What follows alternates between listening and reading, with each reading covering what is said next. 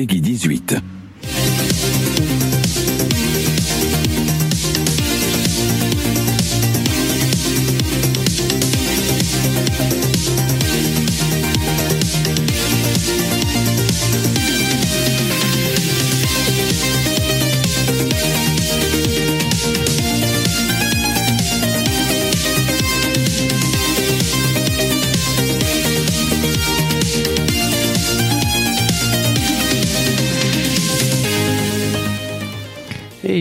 Bonsoir, bonsoir à tous. Euh, pour la première émission de Pixel et Polygone, une émission de jeux vidéo, une toute première pour, euh, pour nous tous, Euh, une émission collégiale, donc animée par moi, Jonathan Crane, et une bande de fous qui ont accepté de me, de me suivre dans, la, dans cette entreprise. Alors on, Eh a- bien, bonsoir, bien le bonsoir.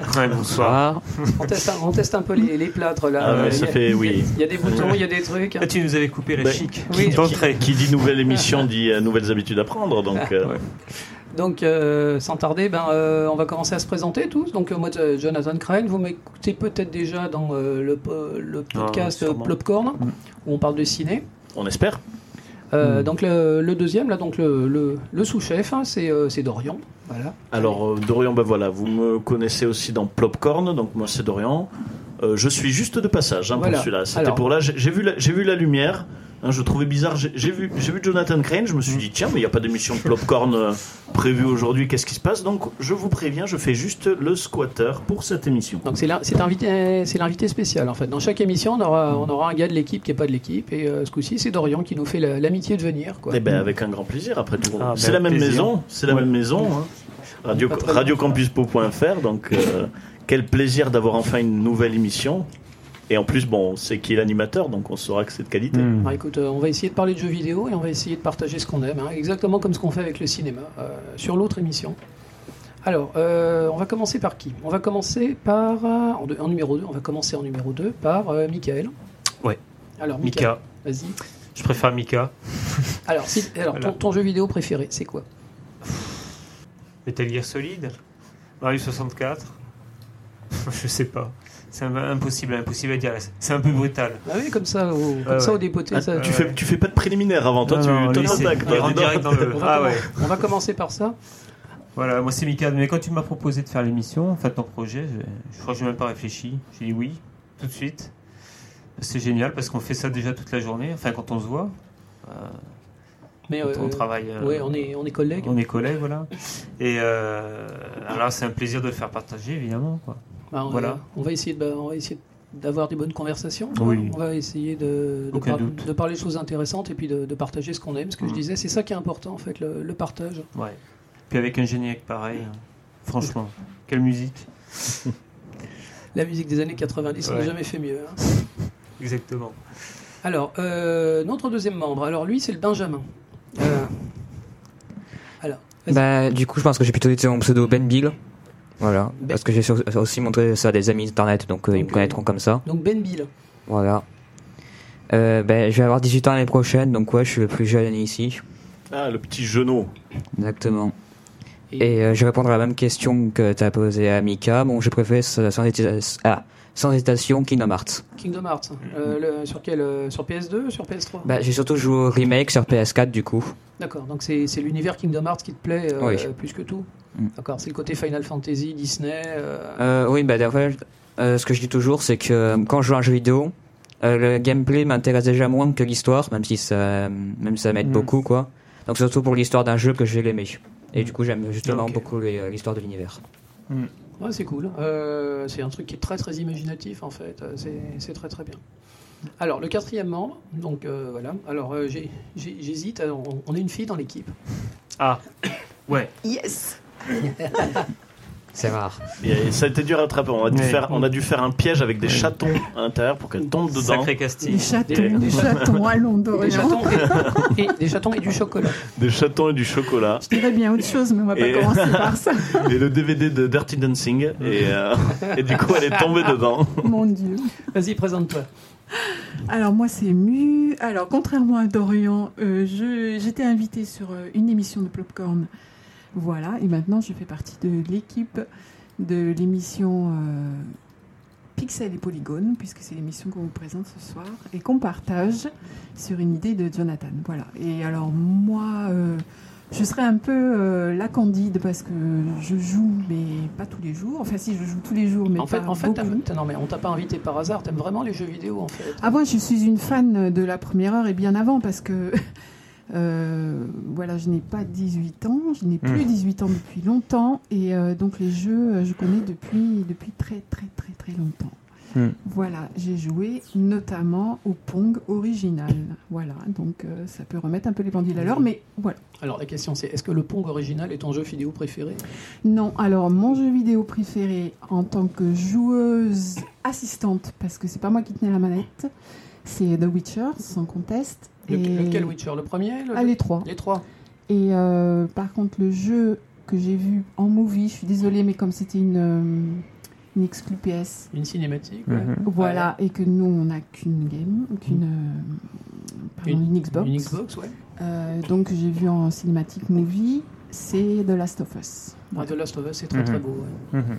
Alors, pour, pour le scénar et pour tout. Oui, Enfin, oui, ouais. c'est- une. Mhm. c'est une merveille de réalisation. C'est c'est un jeu qui est très très original, qui est très beau et qui est très humain.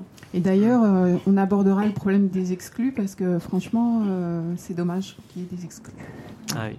Ah bah oui, ça, on va, on va pas refaire l'industrie. hein, Non, non, C'est la guerre, pas- ça reste la guerre. Ça sera Ouais. toujours. Toujours la guerre. Alors, je, je- je vais, retomber sur Dorian quand même. Alors voilà, la, la petite question, Dorian. Mon Quel- jeu Alors là, je vais plutôt parler de licence.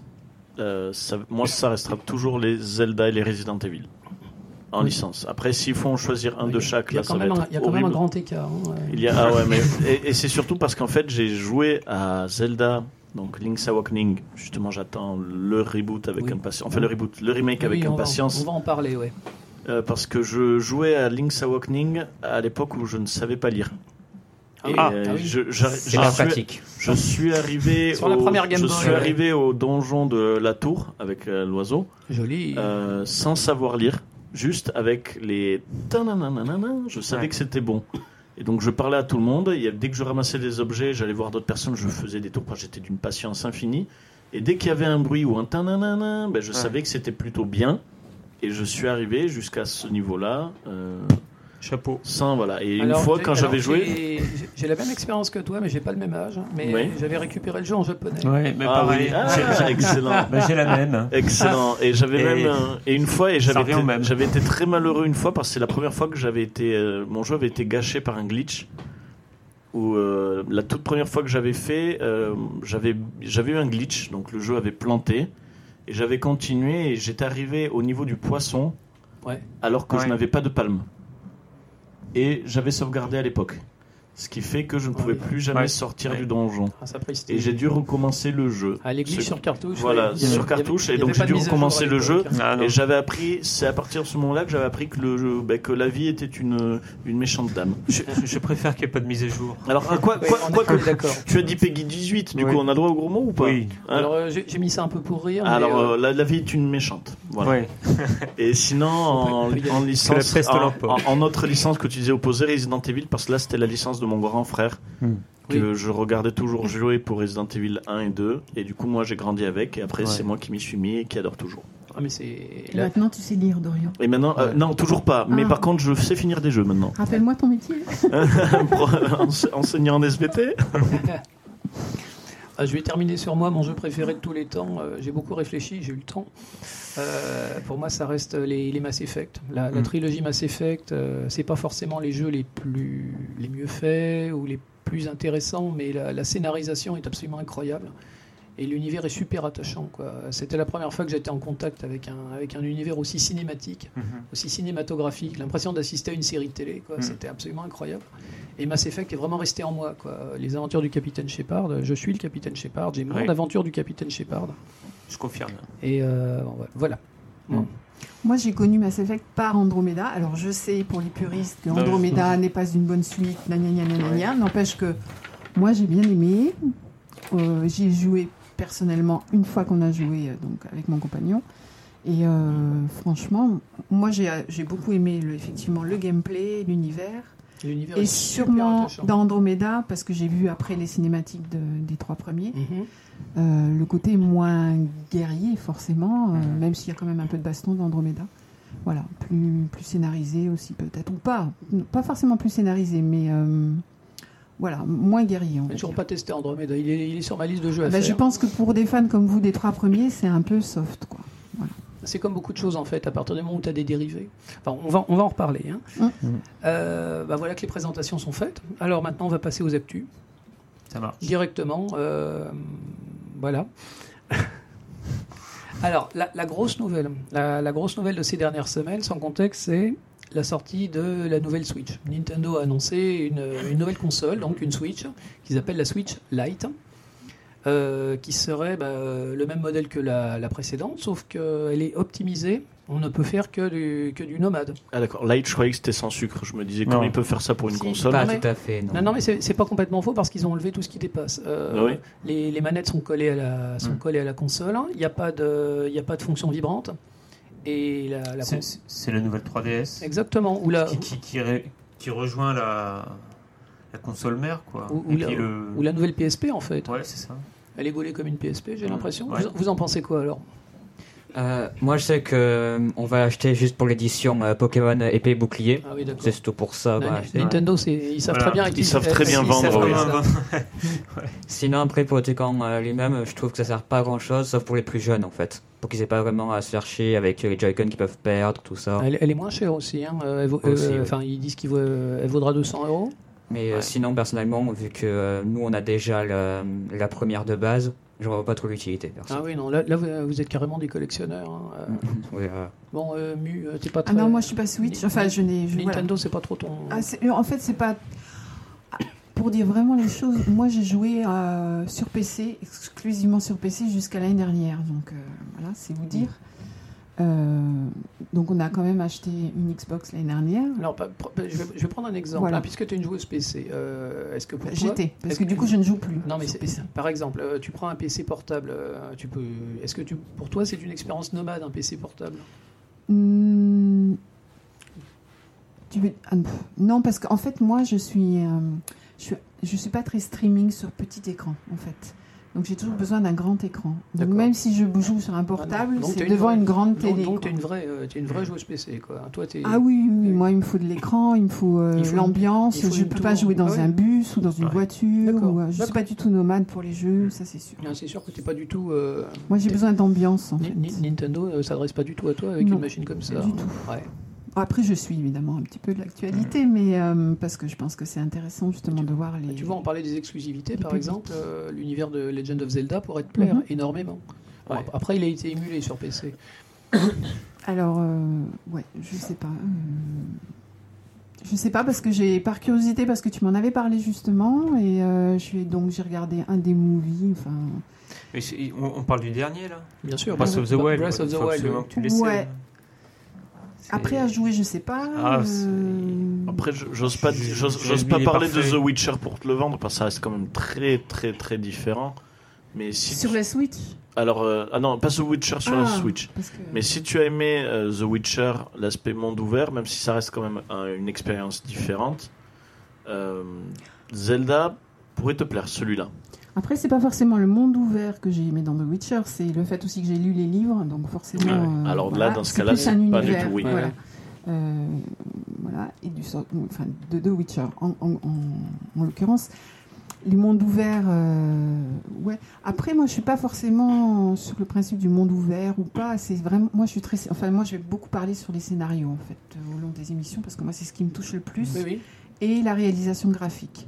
Je Voilà. pense- Je pense que tu es, cliente pour Zelda. hein. Euh, Le, le scénario est très, très esquissé, mais joli, et la réalisation Ouais, graphique après, est c'est à tomber par terre. Après, c'est peut-être plus une question de hum, d'identification par rapport aux personnages parce qu'ils sont jeunes quand même, euh, il me semble. hein. Oui, mais en fait, Les euh, deux il, héros. il a pas 120 ans? Un truc Non, non, non, mais ce que je veux dire- la réincarnation, oui. Je me sens beaucoup plus Bien concernée sûr, par The Last of Us parce que Oui, tu t'identifies euh, plus au personnage. voilà, C'est vrai que Même si la gamine, c'est une gamine, mais Ouais. c'est la relation entre la gamine et, et lui qui est intéressante, et même lui euh, dans son univers. Mais euh, après deux, deux jeunes euh, qui tombent amoureux, bon, c'est toujours euh, agréable. Je dis pas le pro, Ah, c'est pas, c'est pas, le si simple. alors c'est pas si simple que ouais. Et- C'est même frustrant. C'est même On frustrant. va, on, Ouais. va, on, va, on va changer de sujet parce qu'on est en train de s'éloigner. Oui, Bon, désolé. euh, Dodo, la, la, la- la Switch Lite, t'en penserais quoi, toi? Euh, alors moi, c'est vrai que par exemple, si c'est pour me cibler moi, j'avais envie de dire, ben, ça ne sert à rien, j'ai déjà une Switch. Sachant que moi, c'est vrai que la Switch, je la considère comme une console portable. Oui. Dès le Mmh. début, je, Mmh. pratiquement, je ne l'utilise que comme console portable. Et c'est ça justement cette force, c'est qu'il y a eu beaucoup eu de problèmes avec euh, ben, la guerre des consoles, Nintendo, Xbox et, et Sony. Enfin Microsoft et Sony, s'il faut parler plutôt des, cré- des producteurs de Les consoles, éditeurs, des ouais. éditeurs de Mmh. Euh, là où Nintendo a réussi à bien tirer euh, son épingle du jeu dès la Wii, c'est que lorsqu'on disait maintenant quelle console il te faut, souvent on disait ben, il me faut soit une Xbox, soit une, une PlayStation, Oui. soit une console de Nintendo. Maintenant, la majorité des consoles disent il me faut soit une Xbox, soit une PS4 et une, console de, une, console de Nintendo. Ils, ils ont choisi de. ils ont- C'est-à-dire que ils dans ont tous choisi les la cas- troisième voie. dans en tous les cas, dans tous les cas, il faut une next gen, donc soit une PS4, soit une Xbox One, et avec en plus une Switch. Il y a Ah, beaucoup non, de non, gens non. qui ont ce combo. En fait, les- vous en souvenez fait, des les- gens qui ont joueurs eu- part. les joueurs, Les joueurs- voilà, on joue à part. C'est-à-dire que soit on a une Nintendo, enfin, on a dans tous les cas une Nintendo. Bon, pas souvent, mais c'est vrai que la configuration idéale, c'est une Nintendo et après une next gen, donc soit une PS4, soit une Xbox. Moi, l'impression que j'ai, si Hmm. tu veux, pardon, c'est que les gens achètent une PS4 parce qu'elle est puissante et ils achètent Et une moins cher. et, et ils achètent une Nintendo pour avoir des jeux Nintendo. Pour avoir des jeux Nintendo. Les- Donc les- ils, ils ont réussi. Les gens, ils s'en fichent de la console. Ils veulent, ils veulent des jeux Nintendo. Ils savent que Mario et et Zelda, c'est réussi à tous les coups. Donc ils ont réussi à faire une voie parallèle. Où maintenant Nintendo marche toujours bien parce que c'est une voie parallèle. Et moi je ressentais ça avec la Switch. C'est j'avais dans mon salon une PS4 et en portable, donc en jouant ben, dans- aux toilettes ou au lit- sur le lit ou, Mmh. dans- ou sur Oui. mon hamac, Ouais, et ben, fait. je jouais en mode portable. Et je n'avais pas le grand besoin de jouer sur le salon. Et du coup, la Lite, ça t'intéresserait Je potentiellement. m'en contrefous. Sauf s'ils font une édition Zelda, là bien sûr ils sauront me le vendre, mais ce non. sera plutôt pour les je- parents, Je vais peut-être fait, hein. me calmer. Ben, moi je trouve très intéressant dans l'idée où une personne qui s'en moque totalement de la console de salon et qui est un peu intéressée par un modèle plus nomade parce que bon, ça va être quand même, je pense que la batterie sera supérieure. Oui, vont- parce que forcément, il n'y a plus les vibrations. Euh, voilà. L'écran est un peu moins. euh, Je un peu trouve moins que c'est une expérience intéressante pour ceux qui ne sont pas du tout intéressés par la console de salon. Et je pense aussi que c'est intéressant pour les amoureux de la PSP qui n'ont pas encore su franchir le pas Nintendo. Je, pense que c'est intéressant sur ça. Mais pour une personne qui a déjà une Switch, à part en effet comme le cas de, de Ruben et de sa famille, euh, l'effet collection, c'est vrai que moi je ne trouve quasiment pas... du fétichisme. je ne trouve hein. pas- ach- Acheter Non, tous mais- les trucs où il y a marqué des Pokémon dessus. Mais je ne trouve pas d'intérêt et je peux pas critiquer parce que voilà. j'avais j'avais une 3DS. Après, je peux pas critiquer. J'avais mais ça Nintendo le fait depuis tout le temps, depuis la Game Boy Hmm. avec la Game Oui, Boy Color. oui, moi, j'avais grandi avec ça. J'adore le nomade. Euh, mais c'est vrai qu'à l'époque de la 3DS où ils avaient sorti la New 3DS, on se disait mais quel est l'intérêt? Euh, Moi, ils m'ont sorti une édition Majora's Mask. euh, Là, ben, j'ai mis 250 boules dessus. Donc, avec les larmes en me disant ouais, je me suis, Ouais, fait, je me suis fait eu. On s'est tous fait avoir, hein, d'une Voilà. manière ou d'une autre. Donc euh, pour moi, pas très intéressant. Moi, ma, ma théorie sur la, sur la Mini, en fait, c'est, enfin, sur la Lite, c'est, c'est pour les gosses, en fait. C'est pour la cour de récré, c'est pour les voyages scolaires. euh, c'est une console un petit peu moins chère. Et elle va remplacer la 3DS. euh, la- Ouais, la- Je elle pense va- que c'est elle ça. va remplacer la Suffit- 2DS, en fait. suffit d'un C'est Pokémon ça, et c'est fini. Hein.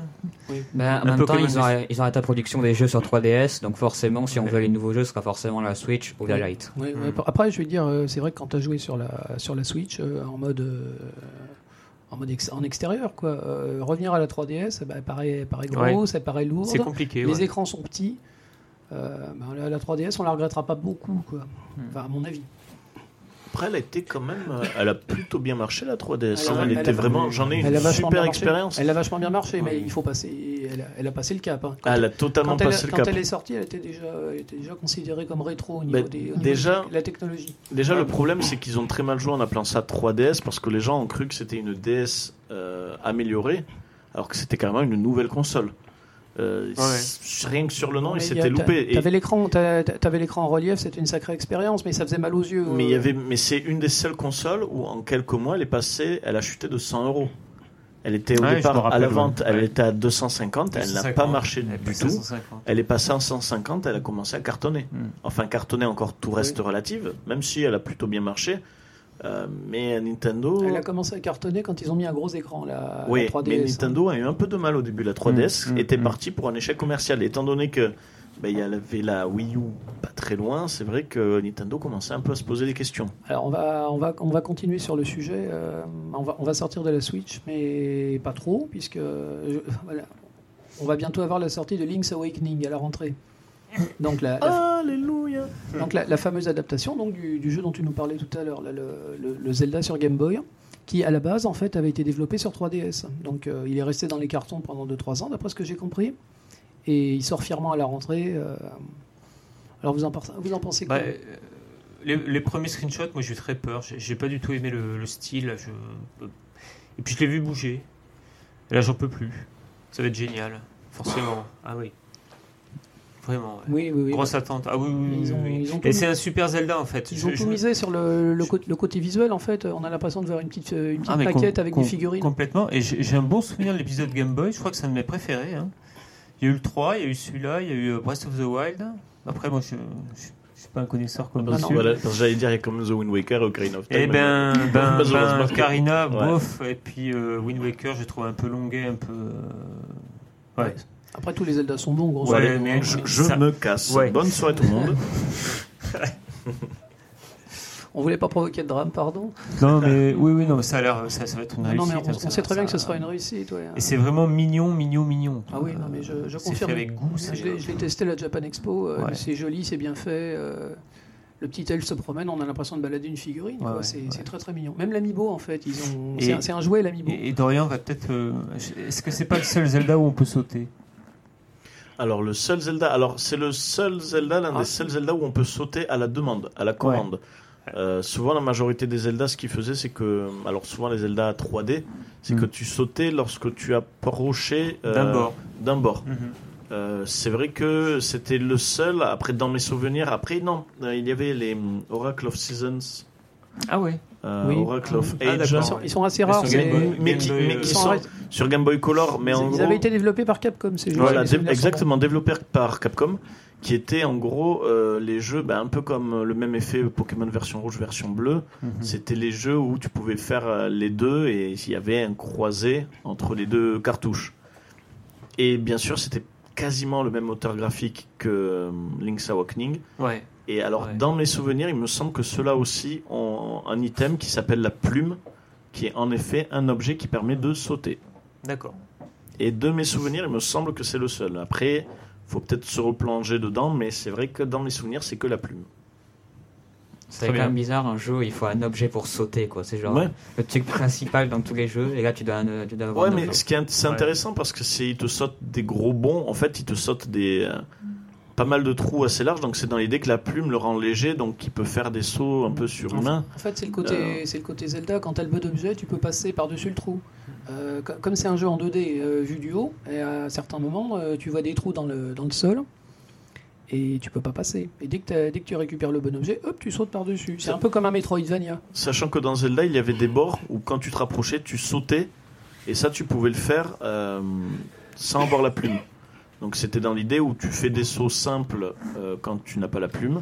Et du moment que tu as la plume, tu fais des sauts qui sont très loin. Ça remplace le grappin, en fait, tout Ça- simplement. Mais voilà. c'est toujours pas un jeu de Et, plateforme. et tu hein. avais le combo aussi, là où c'était drôle dans Link's Awakening, tu avais le combo bot et euh, plume. Ce qui fait que tu devais, tu, tu courais très vite avec les bottes. Et quand tu sautais, tu allais beaucoup plus loin. Mm. Donc ils avaient déjà cet effet de distance qui était très intéressant Ouais, pour un un, c'est Zelda. un jeu qui est vraiment bien Et en plus, je crois que Link's Awakening, il suit Zelda 3 quasiment. Euh, C'est un peu la même. euh, Oui, il laisse sous-entendre Et- qu'après après Zelda 3, en fait, il s'est il s'est éch- échoué sur une île. Ouais, c'est ça. Et c'était absolument magique hein, sur le- la manière dont sont Ah, les donjons. Après, il faut pas, il faut pas chercher de, de continuité dans l'univers Zelda, Ah non, à- non, à, mon avis. hein. Il y a des gens qui cherchent désespérément en non. disant il y a tel Zelda Non. qui est avant celui-là, celui-là qui est après, etc. Pour moi, c'est justement, tu, on pourra en reparler tout à l'heure, euh, Mu. Euh, est-ce ça t'embête de jouer un personnage en fait prédéfini? Mais il est complètement creux, le pauvre elfe. Il n'y a rien à en dire, il parle pas. Voilà, alors justement, Après, c'est ce que tu pr- dis. prédéfini, mais Geralt de The Witcher est déjà prédéfini. On Non, ne en fait, c'est pas. le fait. Au contraire, euh, que ce soit prédéfini, ça me dérange pas plus que ça. Mais euh, effectivement, par contre, ce qui m'avait surprise, et ça, je le savais pas quand j'ai regardé le, le movie, enfin la cinématique, c'est euh, qu'il qu'il parlait pas. Et ça, j'ai trouvé ça, par contre, assez intéressant comme idée. Parce qu'il n'est pas muet, enfin, dans le sens où. Techniquement, il est pas muet, mais Voilà. en fait, c'est en fait, c'est un prolongement de toi. C'est toi qui le fais parler dans ta tête. C'est ça. Mais en fait, je pense qu'il y a des. Effectivement, il est intéressant sur les approches et les choix. Après, c'est bon, voilà, c'est plus un problème d'identification peut-être euh, par rapport au, à- au personnage. Alors, on va rester sur Switch. hein. Euh, la troisième, euh, troisième nouvelle du mois, en fait, c'est la sortie prochaine de Astral Chain, qui est un drôle de jeu euh, produit par le studio Platinum. Alors, le studio Platinum, c'est les, les best of the best. C'est les meilleurs euh, programmeurs japonais euh, existants. Donc, quand, ils se lancent dans quelque chose, c'est toujours, toujours quel, que soit leur projet, on se dit ça va être intéressant. Quoi. Ils ont créé Bayonetta, ils ont créé Okami. Euh, ils, ont fait, ils font toujours des jeux qui sont plus grands que tout, quoi, avec une jouabilité parfaite. Donc ils ont sorti ce truc, donc Astral Chain. Tu peux nous en parler, Mika? Ouais, ils retournent un peu. Ils, ils ont fait une petite pause parce que tu les, on, on les a retrouvés dans Nier Automata, Platinum. Euh, Qui est sorti l'année dernière, ouais. Ouais, puis quelques jeux de commande aussi, alors euh, plus ou moins réussis. Les Tortues. Ninja, ouais. Par exemple, voilà. Euh, ça c'est fait. Nier Automata, après, tu, ça, fait, ça fait pas plus d'un an qu'il est sorti? J'ai un souvenir de plus de deux.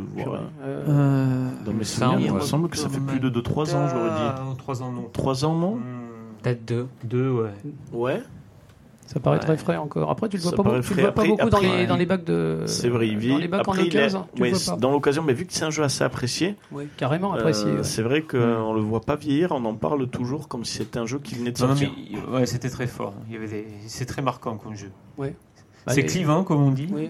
Euh, pas génial partout, mais. euh, Mais donc Mais Astra-. Astral Chain, c'est complètement l'inverse, quoi. Euh, ouais, donc, euh, là, c'est de la pampe, c'est de la, Ouais. c'est, c'est de la, c'est de la baston comme C'est- il s'appelle. c'est urbain, c'est urbain. C'est urbain. c'est- J'ai l'impression que le gameplay ressemble beaucoup, beaucoup à Transformers. Ils avaient fait une adaptation de Transformers qui était brillante, qui était. euh, Sur PlayStation 3, oui, tu voilà, qui- acheter. qui- Franchement, le jeu part de rien, Transformers. Eh Ben non. Ah Euh. Eux, ils le prennent, ils le retournent, ils en font un truc génial, un, un Ouais. dessin animé à, Ouais, un bourre-pif génial. euh, voilà. On y passe 10-15 heures et puis c'est que j'ai com-. Ce que j'ai compris sur, euh, ce que compris sur Astral Chain, c'est que c'est un jeu d'aventure, donc où on joue Mhm. le rôle d'un flic qui doit lutter contre une invasion extradimensionnelle. C'est pas très beau. Oui, non, non, mais le, le scénar, le on s'en fout un peu. Ouais. Le, le design, le design est fait par Masakazu Katsura, par contre, j'ai cru Mhm. comprendre. Masakazu Katsura, c'est le, créateur de Zetman, qui est un super manga, et de Video Girl Eye, qui est un des mangas Mhm. cultes des années 90. C'est un type qui a un coup de crayon absolument incroyable. Et euh, c'est vrai que les designs sont quand même, euh, comme disent les jeunes, particulièrement stylés. Mhm. Euh, bah, bah, Ru- Ruben, est-ce que tu en as entendu parler de ce jeu C'est stylé. Euh, ben, j'ai vu euh, tous les Nintendo Direct, donc j'ai vu euh, quelques Mm. trailers et tout ça. Ça avait l'air pas mal pour le coup euh, de ce qu'on en a vu. Tu connais le studio Platinum? Tu as déjà fait des trucs de Bah, du coup, j'avais pas forcément fait gaffe au studio, mais j'avais déjà essayé le Nier Automata justement, que j'avais trouvé euh, plutôt cool en fait. Bayonetta, tu l'as testé? Euh, il me semble que j'avais testé le 1, Ouais. pas le 2 pour le Ah, coup, j'avais pas ça eu le pas, temps. dû te- ça a pas dû te frapper. Après Bayonetta. Bayonetta, c'est vrai que c'est bien ce que tu dis, c'est que, euh, bah, par exemple, voilà, sur, sur Ruben, Bayonetta, t'as pas trop joué ou Euh, j'avais testé un peu le début, il me semble. Ouais, J'avais assez accroché, mais j'ai pas eu le temps de comment. t'avais accroché donc, parce que beaucoup de gens, c'est vrai que tu parlais de jouabilité parfaite, mais jouabilité parfaite, mais qui n'a pas fait l'unanimité Ah non. ouais. parce que c'est même si elle est parfaite, elle est ultra complexe et certaines personnes ont C'est été assez punitif. à l'époque d'un God of War qui était un peu moins complexe, c'est vrai que ça marchait un peu plus les God of War. Ouais. Et euh, toi, ça t'avait euh, choqué un peu la complexité? Après, toi, t'es habitué quand même. Tu joues pas Euh, mal. ouais, je suis assez habitué, même si je- j'aime pas forcément trop la difficulté d'un jeu. Je joue souvent en mode facile, moi. D'accord. Après, quand tu joues à Bayonetta, t'es pas forcément euh, choqué en premier lieu par euh, la difficulté ou la jouabilité. T'es plutôt choqué parce que tu vois. euh, Bayonetta, elle est violente quand même. hein. Euh, C'est vrai. Et puis ses cheveux, c'est ses vêtements, et elle invoque Oui. des monstres avec ses cheveux. Donc je vous laisse faire deviner ce qu'on voit dans, plus. elle traîne dans un bar malfamé pour aller acheter des, des flingues et des. Vaut mieux pas trop chercher J'ai fan art. Ah ça oui. euh, Mu, euh, quelque chose à dire? Euh, non. Tu connais, tu pas Astral Chain Est-ce que, est que Alors, potentiellement ça Chain, t'intéresserait de, de, de, de te renseigner sur ce jeu? Euh, bah, dans la mesure où j'ai. C'est sur Switch, hein, tu m'as dit Oui, mais euh, le, le studio, le studio Platinum, c'est des gens vraiment intéressants. Hmm. Quasiment tous les jeux qu'ils ont sortis, c'est des chefs-d'œuvre. Hmm. Tu connaissais pas jusqu'à présent? Euh, Euh, sur, sur PC, ils ont sorti Vanquish. Enfin, je connaissais Bayonetta, mais j'y ai pas joué. J'ai juste vu une fois de plus euh, la cinématique par curiosité. Moi, j'avais bien accroché déjà, en tout cas. C'est un univers qui est très Et particulier. ouais. ouais. puis pareil, par rapport à certains choix aussi, euh, justement, que j'avais pas retrouvé dans d'autres jeux. Et le C'était 2 assez enfonce le clou, mais de manière.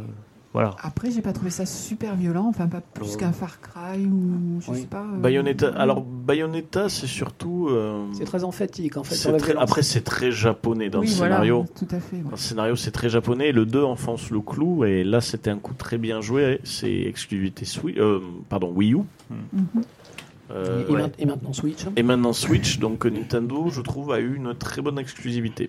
Ouais, ils ont, ils ont, ils ont tout misé sur euh, des mecs qui font du jeu. quoi. C'est exactement c'est ça. du jeu. Voilà, on, on les aime pas parce qu'ils créent des univers, on les crée parce et on les aime parce que la jouabilité de leur jeu est Mm. systématiquement parfaite. Ba- Bayonetta 2, quand on a fini l'histoire, l'histoire est pas très, enfin, je peux trouver très Après, les intéressante. histoires, honnêtement, les on s'en histoires de fout. Bayonetta, On on s'en fout s'en complètement. fout surtout l'action, la Voilà. jouabilité. Et une la- fois que c'est fini, on sait, on, on- on sait jouer, et là ils ouvrent des arènes qu'on doit débloquer une par une. D'accord. A. C'est le plaisir de jeu plutôt Et, que l'histoire. ouais. et là, là, on atteint des, on atteint un plaisir là. Attention, attention. Des non, c'est les orfèvres. hein. Des plaisirs de gourmet. Oui, oui.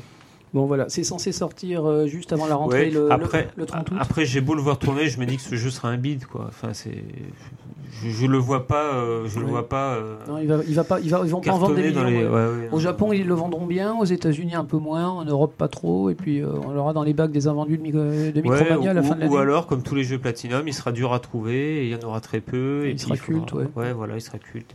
Ah, Après, les jeux, les jeux sont en démat maintenant, donc euh, s'ils en tirent pas beaucoup, c'est pas grave. Tous les gens qui voudront l'acheter, bah, ils, Mm. euh, ils le téléchargeront directement. Après, c'est vrai que les jeux Platinum, ils sont souvent en plusieurs phases. C'est à la première phase, bon, le jeu euh, prix normal. Ouais. Au bout de 3-4 mois, euh, il Ouais. passe directement soit à 29, soit à 19 euros. C'est triste, mais par- c'est vrai. Ouais. Et par contre, en profiter parce qu'au bout d'un an et demi, il y en a Ouais. plus du tout. Et là, ils deviennent super rares. Ouais. Et c'est vrai que c'est souvent ça. Il y, a, il y a ces jeux qui font ces catégories-là. Euh, je me souviens de Evil Within Oui. qui, qui fait Oui, souvent ça. oui. Où je crois que c'était au bout de deux mois qu'il est passé Et, à et le 20 premier euros. Nier, le premier Nier. Et le premier Nier aussi, oui. Ouais. Il, vaut une, il vaut une blinde maintenant. Et maintenant, Ouais, ça vaut une blinde. Donc euh, ça rentrera pareil, je pense. Eh ben, ça me permet d'enchaîner sur euh, le sujet suivant, Shenmue 3. On a eu des nouvelles de Shenmue 3. Il bouge. Oui, Il vit encore. It's alive. c'est donc le, le concepteur Yu Suzuki, là, donc le, le programmeur culte japonais de, anciennement de chez Sega, puisqu'il dont il, il a été viré à grands coups de pied au cul. Euh, il était venu présenter des nouvelles images de, de Shenmue 3 à la Japan Expo. Euh, après, rien de vraiment révolutionnaire. hein. Euh, quelques petits personnages, quelques anecdotes. Alors, la première question que je vais poser autour de cette table, c'est Shenmue, ça vous, ça vous dit quoi déjà? Ben, moi, de ce que j'en sais de Shenmue, c'est qu'il a assez mal vieilli, de ce que j'en ai vu et tout ça. Enfin, moi, je trouve, personnellement. Parce que ben, pour l'époque, c'était assez révolutionnaire ce qu'il proposait, le fait que tu puisses interagir avec pas mal de trucs, tout ça. Oui. Mais de nos jours, euh, tout, tout le monde fait ça, en En fait. fait, c'est l'ancêtre des, c'est l'ancêtre des mondes ouverts. En fait, ça a été le Voilà. premier jeu en monde ouvert euh, réellement euh, ambitieux. Que, euh, il est sorti récemment sur PS4. Enfin récemment. je- L'année dernière, il est ressorti sur PS4.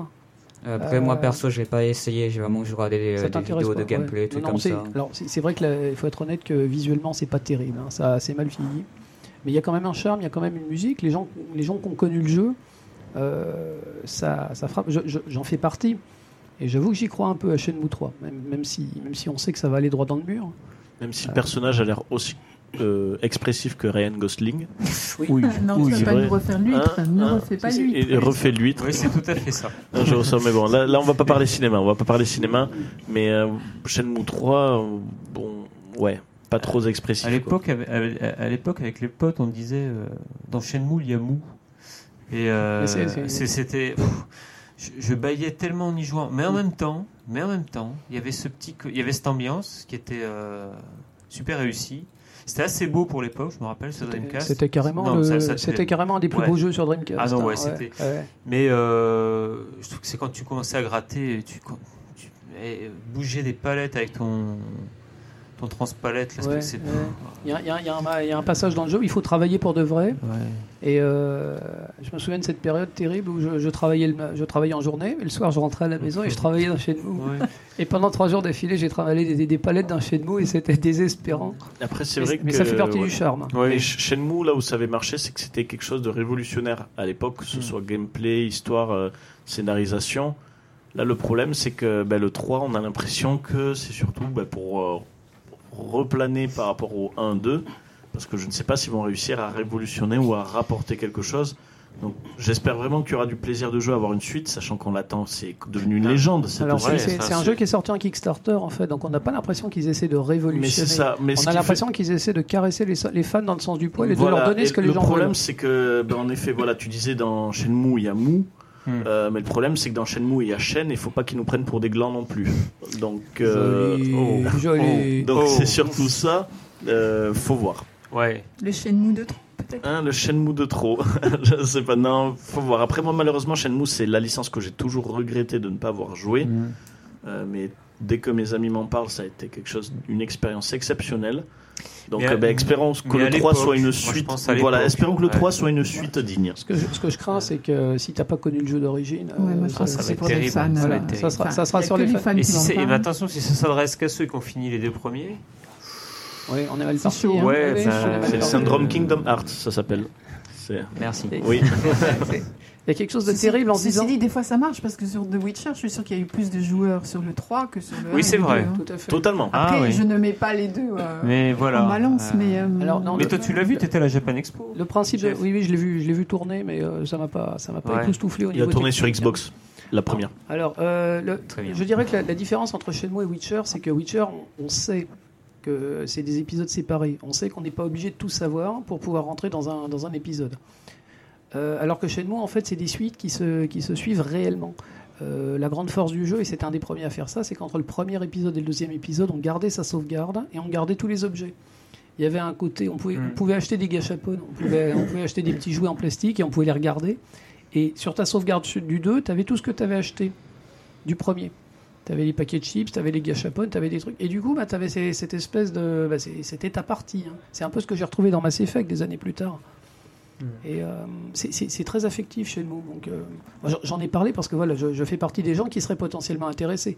Mais ce, qui- est dur, euh, juste un je te coupe, c'est que peut-être que pour les plus jeunes maintenant, enfin GTA est passé par là, les nouveaux GTA, les Les nouveaux GTA, c'est c'est des et Non, mais on est d'accord. On est d'accord. Je, franchement, je... mais depuis le début, je me dis, il y y, a ça, le remake des FF7, je me dis, putain, on- c'est le passé, c'est- que ça, c'est. La, la différence, c'est que le, le remake de FF7, ils en vendront des millions. Est-ce que t'en es sûr? Alors, ouais, Ouais, je, je ouais, pense. Ouais. S'il n'est pas bien, s'il n'est pas bien, il va s'en prendre plein la tronche, mais dans tous les cas, ça- il va marcher. Rien qu'avec les Japonais, euh, le fan service, euh, tu sais qu'ils en vont, ils vont en vendre des millions, des dizaines de millions Ouais. même. Ouais. Après, c'est vrai que Shenmue, on va arriver ben, comme une fracture pareille avec le RPG. Maintenant, où on a catégorisé le JRPG et RPG classique, c'est que le JRPG a sa propre essence, son, pr- son propre esprit. Donc, dans l'open world, ben, il y aura maintenant quelque chose, on pourra parler peut-être de J-Open World. Euh, Mm. C'est-à-dire que Shenmue aura un esprit très japonais et pour euh, ben, très Sega dans cette idée-là, comme euh, y a ça avait à l'époque. Il y a Yakuza aussi. Chez Ah, Sega. Yakuza, c'est ben, cette essence. C'est vrai que les ouais. gens qui continuent les Yakuza sont des gens qui ont adoré justement les Shenmue et qui continuent à ressentir l'essence de Shenmue en continuant Yakuza. Alors c'est le même moteur que Shenmue à la base, mais c'est plus du tout les mêmes intentions. hein, Yakuza, Yakuza, c'est des romans euh, interactifs, hein, euh, vaguement interactifs. Euh, tu te balades pas en ville et tu fais pas ce que tu veux comme Ah, dans Shenmue. hein. Euh, c'est des histoires qui sont super bien racontées, mais tu es dans un couloir en fait. Tu peux pas sortir de la narration dans, dans Yakuza. Par, que- par- par contre, c'est passionnant. Les personnages sont super bien écrits et euh, les péripéties sont géniales. Hmm. Mais c'est euh, c'est pas du tout Shenmue, c'est pas du tout un univers ouvert qui vit. Ah, euh. Non, non, non, non, c'est très très euh, dirigiste hein, chez Yakuza. Bon, je crois qu'on va s'arrêter là pour, les, pour les previews. Alors maintenant, on va passer pour les tests. hein. Je, je vais vous donner des noms de jeux qui sont sortis. Vous allez me dire si vous avez testé. Allez. Je pense qu'on connaît déjà la réponse pour la plupart, mais on va quand même essayer. Euh, Qu'est-ce qu'on a sorti ce mois-ci? Euh, Alors, on a eu deux gros trucs. hein. C'était assez intéressant. On a eu Team Sonic Racing de Sumo Digital. Euh, C'est des Britanniques qui travaillent pour Sega. Et tout à fait en parallèle, on a eu Crash Team Racing Mhm. qui est un jeu euh, dans le, même- exactement dans le même principe, une course avec des, des bestioles rigolotes. euh, et tout ça, c'est des jeux qui sont terriblement inspirés des années 90. Donc, euh, terriblement inspiré surtout de Mario Kart. Alors donc, Enfin, je- a priori, Sonic, bon, il s'est- Bien dit. Non, oui. Sonic, il est arrivé deuxième, voire deuxième. euh, Oui, des- c'est un, très bon deuxième. Il, s'est pas- il- est sûrement très bien, mais il s'est pas trop vendu. Par contre, Mm. euh, Crash, euh, Crash, c'est un triomphe hein, au niveau des, au niveau je- des ventes. Ça m'échappe. Mais vas-y, je- mais vas-y, raconte. Alors, t'as- toi, Non, toi, t'as enfin, testé moi, je- Sonic. Non, non, alors j'ai, j'ai- oui, j'ai juste testé le, le Sonic Racing qui, qui ressemble beaucoup à celui qui était sur. euh, Sonic All Stars Racing euh, Transform. Voilà, qui était sur euh, Wii U. Il y en a ouais. vu deux ou un Euh, Un amélioré, je crois. euh, ouais, le- bon, oui, il y en- avait eu deux ouais, sur Euh, les Xbox 360, et c'est- PlayStation 3 et Wii U. Bah, c'était Mario Kart avec le mascotte Sega. Donc, et notamment, il y avait, il y avait le héros de, de Shenmue, il y avait Rio. Oui, euh, sur une, borne- Euh, sur une bande euh, d'arcade Outrun d'ailleurs. Ouais, c'est ça.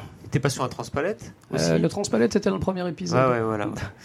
Et euh, eh ben non, c'était surprenant, il était très bon, très réussi. euh, bon, moi, je suis un fan de Mario Kart, donc euh, je, je t'ai toujours dit, euh, pour moi, voilà, il est tellement au-dessus que. Oui. Mais, mais dans tous les clones qu'il y a eu, il y en a eu pas mal.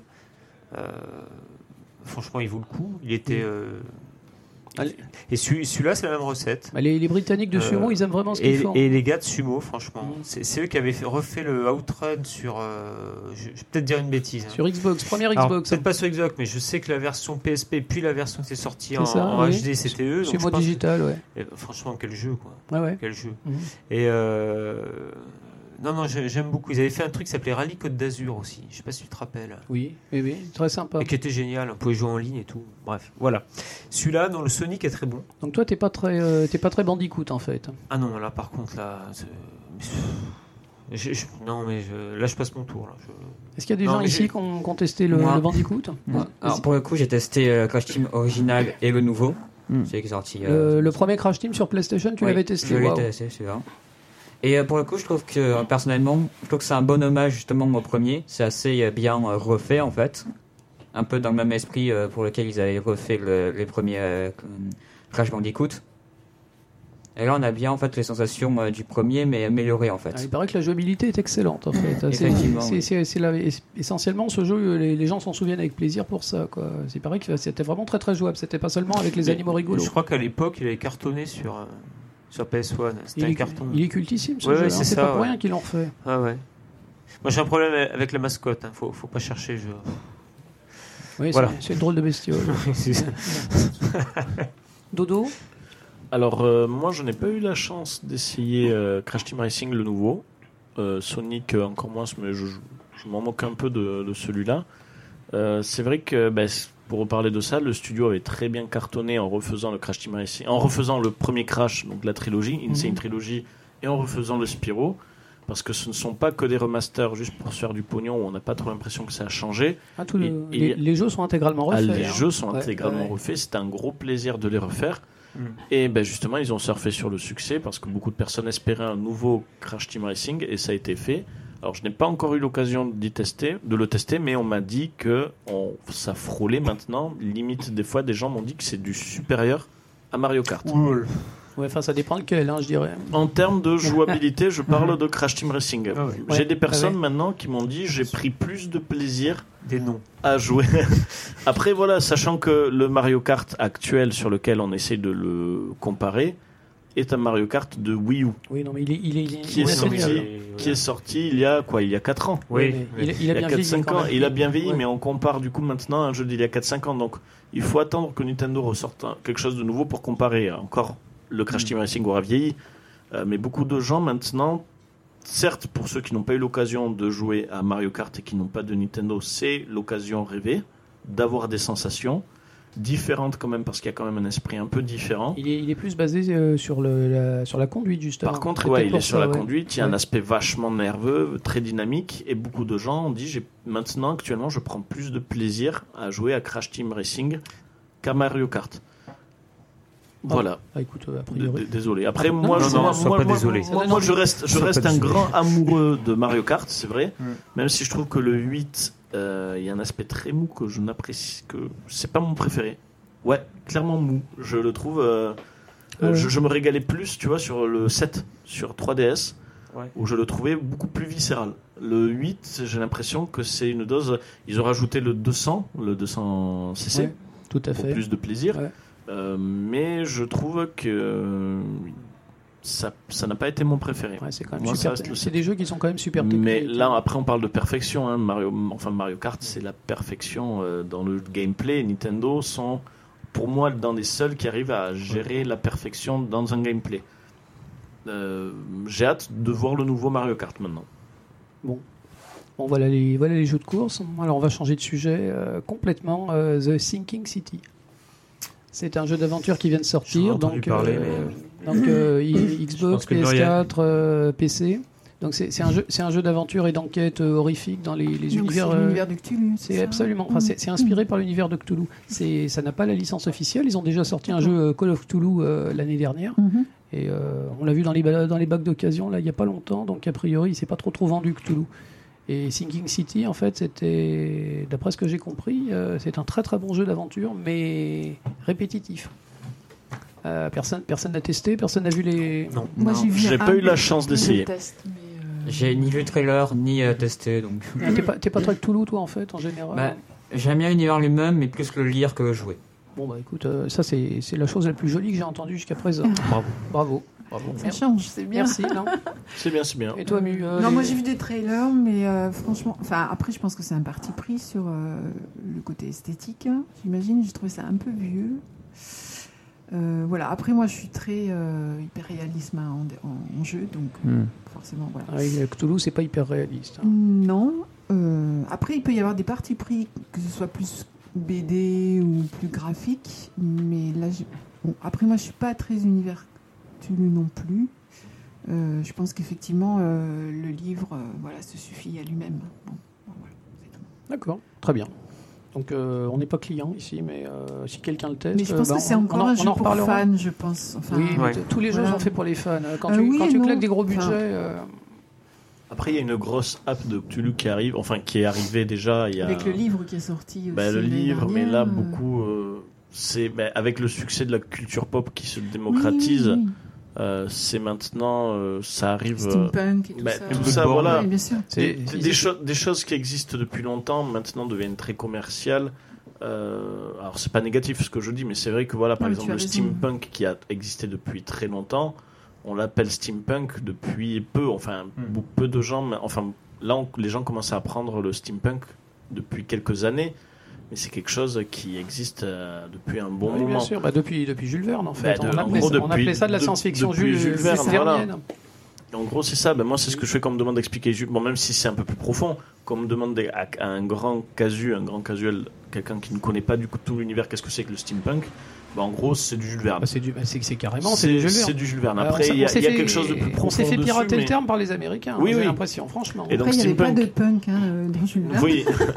et Il y là, avait du steam, et- mais pas et là, c'est de la science-fiction rétro-futuriste. c'est ça. Et après, du coup, euh, ben, Cthulhu arrivait beaucoup, euh, mais c'était surtout euh, ben, le Lovecraft. C'est, Lovecraft. c'est du fantastique Lovecraft horrifique. qui Ouais, c'est rentré, c'est voilà. du fantastique quand C'est même. du hein. fantastique horrifique. C'est du fantastique, mais c'est pas du gore, c'est, le, c'est, la, C'est ça. c'est le contraire de Il Resident beau- il y a Evil. beaucoup de jeux, ben, les Alone in the Dark jouaient beaucoup sur ça, sur cette ambiance-là. Le, le premier Alone in the Dark Le est carrément premier- inspiré par, voilà, par le tout Lovecraft. premier hein. Alone in the Dark. Après, il y avait, je me souviens, un MMORPG qui s'appelait The Secret World, Oui, oui, oui. qui Ah oui, avait. ça date pas euh, d'hier. Ça date pas d'hier, mais le premier, c'est carrément un gros coup de cœur à Lovecraft.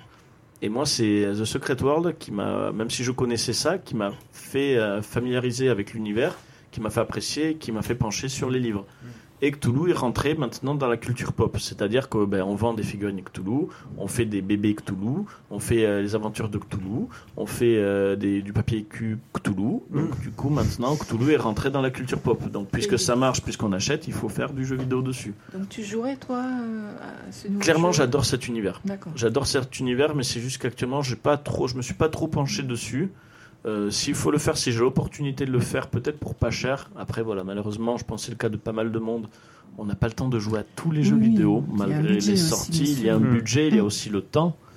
Euh, vu que maintenant la majorité des jeux sont souvent des, euh, des open world qui demandent beaucoup de temps, beaucoup d'investissement.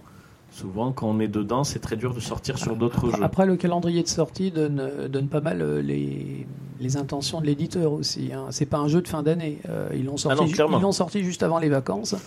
Euh, on sent bien qu'ils ont pas, ils, ils savent bien qu'ils n'ont pas un premier de la classe. Mais bon, il paraît qu'il a une bonne Mais réputation. ils ont, ils ont raison. Clairement, ils ont raison. Et c'est un univers qui est totalement exploitable euh, en jeu vidéo, étant donné que la licence Alone in the Dark est pour le moment Delta Charlie Delta. Je pense Mm. qu'on va pas trop euh, avoir de suite pour le moment. Ben, c'est très bien qu'ils refassent des jeux inspirés de l'univers de Lovecraft. Ah bah, puisqu'on est dans les univers, euh, j'avais une question à poser. Alors on va, on va changer de jeu, on va encore changer de jeu. Et alors là, on va carrément changer de, de support. Euh, ils ont sorti un jeu mobile euh, Harry Potter. Alors là, je me tourne vers Ruben et euh, a priori, tu, tu dois connaître. Euh, oui, je l'ai testé, j'ai plutôt aimé. pour Voilà, le coup. ça vaut quoi du coup Tu peux nous expliquer? Parce que moi, je suis complètement paumé sur ce genre de truc. Bah, du coup, pour le, ça s'appelle Harry Potter Wizard Unit. C'est dans le même style vraiment que Pokémon Go, vu que c'est euh, les mêmes développeurs en fait, le Ouais. Niantic Games. Niantic, ouais. Et euh, en fait, c'est vraiment surtout dans l'esprit de euh, toutes les créatures fantastiques de Harry Potter se sont échappées et il faut les retrouver en fait. C'est pour ça que tu te balades dans les rues, que tu leur lances des sorts pour récupérer ce qu'ils ont, euh, ce qu'ils ont volé. Ça peut être des personnages qu'ils ont capturés, tu comme ça. Donc ça se passe dans la, ça se passe en réel et puis t'as, donc t'as ton téléphone géolocalisé qui t'annonce qu'à certains endroits t'as des, t'as des fragments à récupérer, des trucs comme Euh, ça. exactement. Il y, a es- des- il y a des histoires d'équipe également? Euh, alors non, pour le coup, cette fois, il y a, y a plus d'équipe. Tu peux choisir ta maison toi-même, mais ça ne change rien du tout. D'accord. Et euh, c'est- en fait, le plus gros changement, surtout qu'après, il te propose un, un métier un peu comme dans l'univers en lui-même. Tu peux être un, un, un aurore, un professeur, un magie zoologue, des trucs comme ça. Et surtout, en fait, pour tes capacités que ça change. D'accord. Et Et- donc le, le but du jeu, c'est simplement de collectionner les, les fragments, les, les extraits de l'univers Harry Potter, c'est ça? Voilà. Et avec, euh, au bout de, par exemple, de 4, 8, 1 fragment, ça dépend des trucs. T'as une espèce de petite image que tu peux euh, mettre dans ta collection, tout simplement. D'accord, bah c'est comme les Pokémon, sauf que c'est des souvenirs. et du coup, Exactement. après Pokémon Go, est-ce qu'on prend du plaisir quand même à y jouer?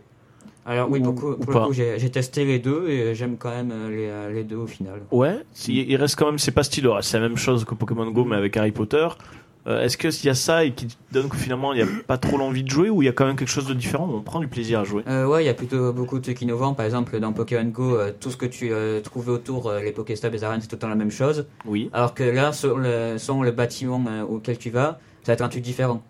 Par exemple, dans des trucs qui sont plus restaurants, bars, tout ça, ça sera des, des tavernes où tu pourras prendre du coup à manger, ça te recharge ton énergie. Dans des châteaux, ça s'appellera des forteresses où tu feras des combats, des trucs comme ça. T'as vraiment plein de trucs D'accord, qui plus de diversité, c'est plutôt intéressant. Bon, après, ils ont pris en compte aussi l'expérience qu'ils ont eu avec Pokémon Go. Euh, et après, tu penses que la sortie d'Harry Potter, ça redonne envie de jouer à Pokémon Go ou tu penses qu'ils vont laisser tomber ce jeu? Alors, euh, je pense qu'ils laisseront jamais tomber Pokémon Go parce que ça leur fait beaucoup de fric, hein, tout simplement, faut être réaliste. Mais euh, sinon, moi, moi perso, ça m'a fait abandonner Pokémon Go parce que de base, euh, je commençais à m'en lasser. On peut faire qu'un truc à la fois, du coup, de toute façon. Euh, oui, du coup, que euh, le problème avec euh, le Harry Potter, c'est que si tu le mets en arrière-plan, il ne fait plus rien en fait. Il ne compte plus tes pas ni rien. D'accord. Donc vraiment, tu dois choisir l'un ou l'autre à chaque fois que tu te Ouais, non, déplaces. sinon c'est, programmé exprès. Pokémon Go le faisait, ça? Alors euh, oui, je sais que dans des euh, mises à jour plus récentes, Pokémon Go a commencé à le faire. Le fait que tu mettes en arrière-plan ou en veille et que ça continue les plats. Qu'on puisse téléphoner quand même. Oui, voilà. Alors que du coup, Wizard Unit, ils l'ont abandonné ce truc pour l'instant. Après, c'est vraiment des stages euh, assez, euh, assez tôt, quoi. Il y a pas mal de bugs encore. Mm, de- Par exemple, moi, je sais que enfin, quand on doit lancer des sorts, par exemple, pour faire vraiment le tracé du sort comme c'est ta propre baguette, je sais que ça, par exemple, il y a encore des problèmes avec. Souvent, ça, ça lag, ça met du temps à faire le tracé, tu te le rates complètement et tout comme ça. Euh, La question, le jeu est toujours gratuit. Oh oui, c'est. Alors, ils gagnent de l'argent sur quoi alors? Bah du coup c'est comme avec Pokémon Go, c'est que si tu veux aller plus vite, tu peux acheter des objets en plus, des, euh, trucs pour améliorer tes sorts, etc. D'accord. Donc, euh, ouais, bah, c'est le, le, le gratuitiel habituel. le, le free to play. Ouais. Mm. Bon, mais c'est pas excessif non plus. A priori, c'est quand même une bonne expérience. Oui, c'est euh, c'est, euh, sans, pa- sans pa- payer un seul centime, c'est quand même assez jouable pour le coup. C'est cool. Bon. D'accord, ça reste du free-to-play qui reste quand même assez honnête et assez appréciable dans l'idée qu'on y est. Tu as l'expérience de jeu sans payer. Moi, perso, Voilà. je suis pas, je suis pas client pour ce genre de truc. Mais justement, je, com- je comprends les gens qui Ouais, s'intéressent. mais hein. t'es Euh, sacrément fan d'Harry Potter. Ouais, c'est vrai que c'est étonnant. Oui, Ouais. Donc, donc tu vas peut-être l'essayer. Non, Et mais. tu devrais. Ça dépend aussi. Il y a des araignées géantes, je suis pas Mm. pour. hein. Après, si je peux glisser une petite parenthèse, je sais qu'ils ont annoncé aussi le même style pour Dragon Quest. Ah, ça, Ah. pourrait, ça pourrait être marrant. Je, Dragon je- Quest. je crois Ouais. qu'ils ont commencé un prototype au Japon, mais je suis Euh, pas sûr. Au, mais ouais, Japon, ça va, se- ça va bien se vendre, mais en Europe. En, en euh, Europe, ça va être très difficile. Je, je trouve ouais. que c'est une licence euh, Dragon Quest, même si je ne crache pas sur sa qualité, euh, toucher le marché européen. Ouais. Ouais. Ah, Il faut rappeler Dragon Quest, c'est un jeu d'aventure euh, encore plus vieux que Final Fantasy, qui avait été designé par euh, Akira Toriyama, l'auteur de, Ouais, pour, l'auteur de Dragon Ball. pour le coup, pour moi, le- la série Dragon Quest, c'est ce qui m'a mis vraiment dans les jeux vidéo en fait, dans l'amour du jeu vidéo et tout C'est vachement bien Dragon Quest, hein, mais c'est c'est vraiment c'est du classique, quoi. C'est des jeux d'aventure avec des statistiques. euh, tu cliques sur attaquer, il attaque. Tu cliques sur soigner, il soigne.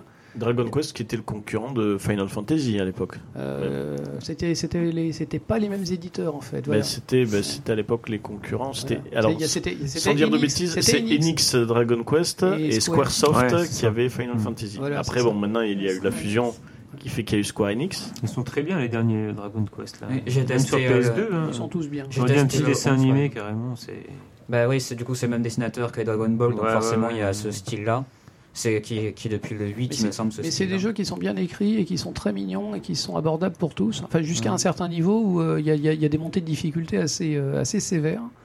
Mais euh, c'est un vrai plaisir à jouer à ces jeux. hein. Euh, ouais, Dragon Quest, c'est une bonne référence. Sauf pour les spin-offs, pour le coup, qui sont un peu moins bien, je trouve. Bon, je crois Ah, les builds et tout ça, les de construction. Euh, ouais, Dragon Quest Builder, Ah, j'ai pas oui. trop aimé. Dragon Quest Heroes, ça va, mais tu perds beaucoup de sensations Dragon Quest original. Heroes, c'est comme Fire Emblem Warriors Non, Euh, non, à voir. fait, en fait, C'est pas celui-là. C'est plus. euh, perdu. Ouais, c'est plus du hack and slash en fait. C'est vraiment, Ah. t'as tous les ennemis dans la zone, il y a plus de tour par tour, et tu vas tous euh, les tuer. quoi. d'accord, ok. On va terminer sur un jeu. Euh, c'est un- une grosse sortie en fait. Ça vient juste de, ça vient juste de sortir et déjà ça caracole en tête des ventes. Euh, Super Mario Maker 2, toujours sur Switch. Alors, euh, Et alors bah, moi je vois, je vois mes Moi, je copains. peux faire un test très rapide. hein. Enfin, ce jeu, ah ouais. euh, ça fait partie de, de ces jeux. Bah, le premier, par exemple, chacun mon fils, on l'a acheté, on s'est jeté dessus. Et mais très vite, je me rends compte, moi, je suis limité parce que c'est c'est vraiment réservé aux, aux génies, aux ceux qui ont un imaginaire de dingue, ceux qui et euh, je suis pas quoi. Voilà. Par contre, jouer à leur niveau, pourquoi pas, mais, mais c'est comme Little Big Planet. Par contre, par contre, en tant que truc pour faire du Mario, c'est fabuleux. Enfin, le premier était fabuleux. Ouais, le premier était J'ai regardé le deuxième un peu ce qu'il y avait en plus. Ah, encore- voilà, quoi. encore plus de trucs, Voilà, encore plus de euh, trucs et c'est la finition Nintendo, c'est-à-dire que ça sera euh, dans ce qu'ils proposent, c'est euh, c'est fini, c'est aux petits oignons, c'est voilà.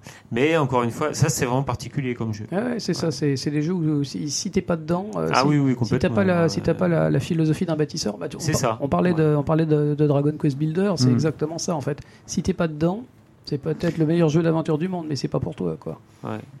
T'avais un, je sais pas si tu te rappelles, Wario est sorti Do It Yourself. Tout à fait, oui. C'est Sur- une cartouche qui voulait pas se vendre. Ça. Voilà. Eh ben, bah, je c'est génial à condition de d'avoir envie de créer du, C'est ça, il faut du être- contenu quoi. Il faut être créateur dans, dans Ah l'âme ouais. en fait pour en profiter à 100%. Mm. Quoi. Tu peux pas seulement acheter le jeu et profiter du contenu Mais- des autres, c'est frustrant. Mais je crois qu'il cartonne le, le Mario Maker 2. Il cartonne parce qu'il sort sur Switch hein, aussi.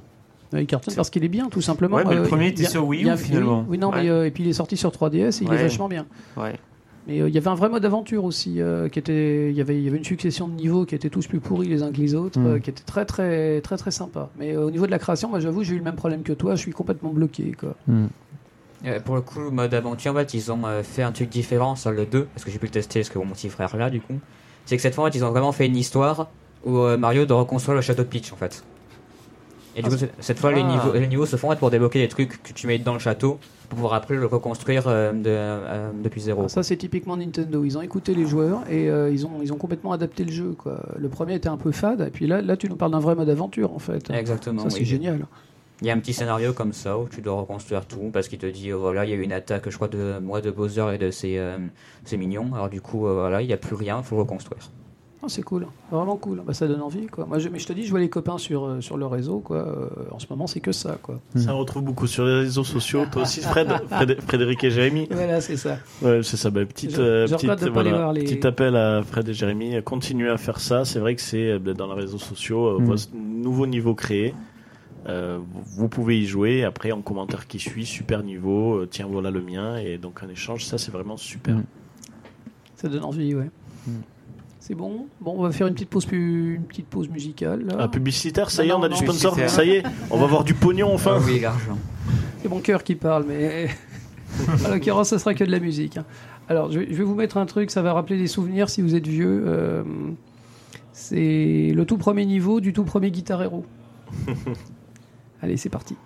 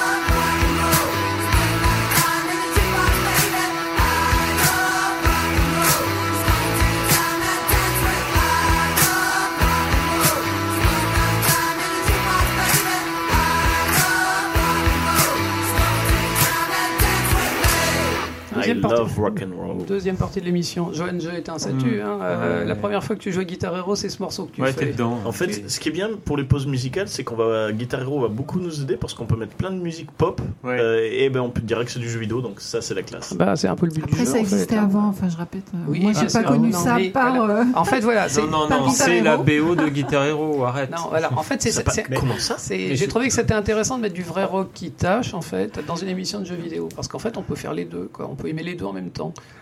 Alors, je répète, le monde existait avant les années 80. Même les jeux vidéo. Oui, il y a eu même les, jeux les vidéo. oui. 90, non Oui, oui, C'est ça. Le Mais on- perdu. euh, mais on s'emmerdait, Ah, en fait. après. On s'emmerdait très fort. sans- Ah, avant 60. les années Oh, 80. il y avait le disco quand même. Bon, promis, je vous parlerai pas de Commodore, d'Amstrad et tout ça. Ah, si, au contraire. pas- Ah, si, si, si, si, si. oh, C'est- pour ça que t'es là. Mais Attends. Mais, mais pas aujourd'hui. Aujourd'hui, on va prendre. Pas aujourd'hui, pas y connaît. nos pop, bon, ça va rien dire à Ben Bill. Ben Bill, il va être paumé. Oui. Mais, euh, mais pas de souci. ouais. Alors aujourd'hui, je voulais, voilà, je vais vous, je vais vous faire écouter un petit son et puis on va, on va disserter autour de ça. Écoutez ça.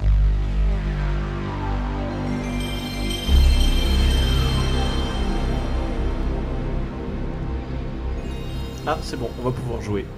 Il y a le, il y a le Attends. deuxième son. Non, c'est là. Oui. Ouais. C'est bon, là c'est les marches. Ça passe. C'est bon, c'est ça. C'est quand il y a le deuxième que tu fais ça passe. Ça passe. Alors ça va T'as rappeler, raison de ça vous rappelle l'orienter quelque avec chose de la calais avec un dictionnaire. Voilà, ça, Ouais, c'est- mais bien ça, c'était sûr. le son de le bout de la PlayStation, la première Mm. PlayStation. Elle est, elle est sortie il y a peu ou prou euh, 25 ans. Ouais. Bon anniversaire. Et bon anniversaire. Enfin, on en parlera en décembre. En fait, elle est sortie en, Mm. elle est sortie au Japon en décembre 94. Là, je l'ai vu au mois de mai. Cinq, cinq mois après. C'était en rupture de stock, je crois. Alors, euh, j'ai trouvé pertinent de parler de la première PlayStation euh, pour notre première émission parce qu'en 94, en fait, il y a eu une véritable transition, littéralement, Mm. du, poly- du, du pixel vers le polygone. En 94, on est passé de la Super Nintendo à une machine incroyable qui affichait des, textures euh, polygonales, qui, faisait des vrais mondes ouverts et des trucs de fou. Et euh, le monde a avancé, mais d'un coup, quoi. Euh, on est passé des jouets à carrément des, outils culturels avec des, avec des jeux, des jeux comme Resident Evil, avec Tomb Raider, avec Wipeout, hein, qui a complètement changé la, la perception du jeu vidéo. Bah, je vais peut-être dire une bêtise, mais moi j'ai joué sur Tomb Raider euh, sur PC. Alors, Enfin, il, il est sorti sur tous les supports de l'époque. D'accord. Mais la, la première. enfin, techniquement, euh, le- là où Tomb Raider s'est connu, ça a été la PlayStation. Ok. C'est, ça a été un support de lancement pour euh, quasiment tous les modes de jeu qu'on, qu'on pratique aujourd'hui. Les, les jeux d'aventure modernes, euh, les, les- les- les- les jeux, les jeux d'aventure RPG japonais qui n'avaient pas de succès en Europe, ils ont trouvé un support, ils ont trouvé un public grâce à la sortie de Final Fantasy VII. On a eu les premiers jeux donc, euh, de, de plateforme en 3D. Avant, avant Mario 64, il y, a eu des- il y a eu quelques jeux de, de plateforme en 3D. Il y a eu des expériences, le- le- les Crash Bandicoot, les trucs. Et euh, alors la question que je voulais vous poser ce soir, voilà, c'était en fait un peu cette, euh, cette transition donc, et ces 25 ans de la PlayStation. Et donc la, la question que je vais vous poser, donc chacun d'entre vous, c'est très simplement euh, comment est-ce que vous avez connu la PlayStation? Quel, quel souvenir, quel est le premier souvenir que vous avez eu de, de cette machine? Ah oui. Moi, c'était mois de, mai 1995. Elle arrive à la maison. Donc, c'était en import. Donc, là, alors je sais plus combien on y avait mis, mais ça dépassait les 4000 francs. Tu, la connaissais par la télé ou par Ah les non, on l'avait euh, connu. Bah, nous, on lisait avec mon frère. Quand je dis nous, c'était avec mon frangin. On lisait vachement Joypad, console l'époque, surtout Joypad. avec les, les, Et cap- puis- les- capteurs d'écran d'écran, et puis les gars qui commencent à dire attention là, euh, c'est chaud, la Sony arrive, ça va faire mal quoi. Et euh, moi j'y croyais. y- C'était bizarre. Moi, je- moi j'aimais pas trop son design au début. C'était des CD, j'étais vraiment amoureux des cartouches. Euh, on était dans la pleine période euh, NEC, euh, Neo Geo, Super Famicom. Donc voilà, bon, elle arrive avec un seul jeu, une seule manette. C'était Ridge Racer. Euh, Et puis, jeu- et puis à côté une blinde aussi. hein, a coûté une blinde. On, on avait tout vendu pour s'acheter ça. Euh, le jeu a tourné deux mois. Non-stop dans la console. Un circuit pourtant. Un seul circuit. Ouais, mais quel circuit quoi. Mais quel circuit c'était de la vraie 3D, quoi. C'était une, une gifle. pour moi, c'est une des 3-4 gifles.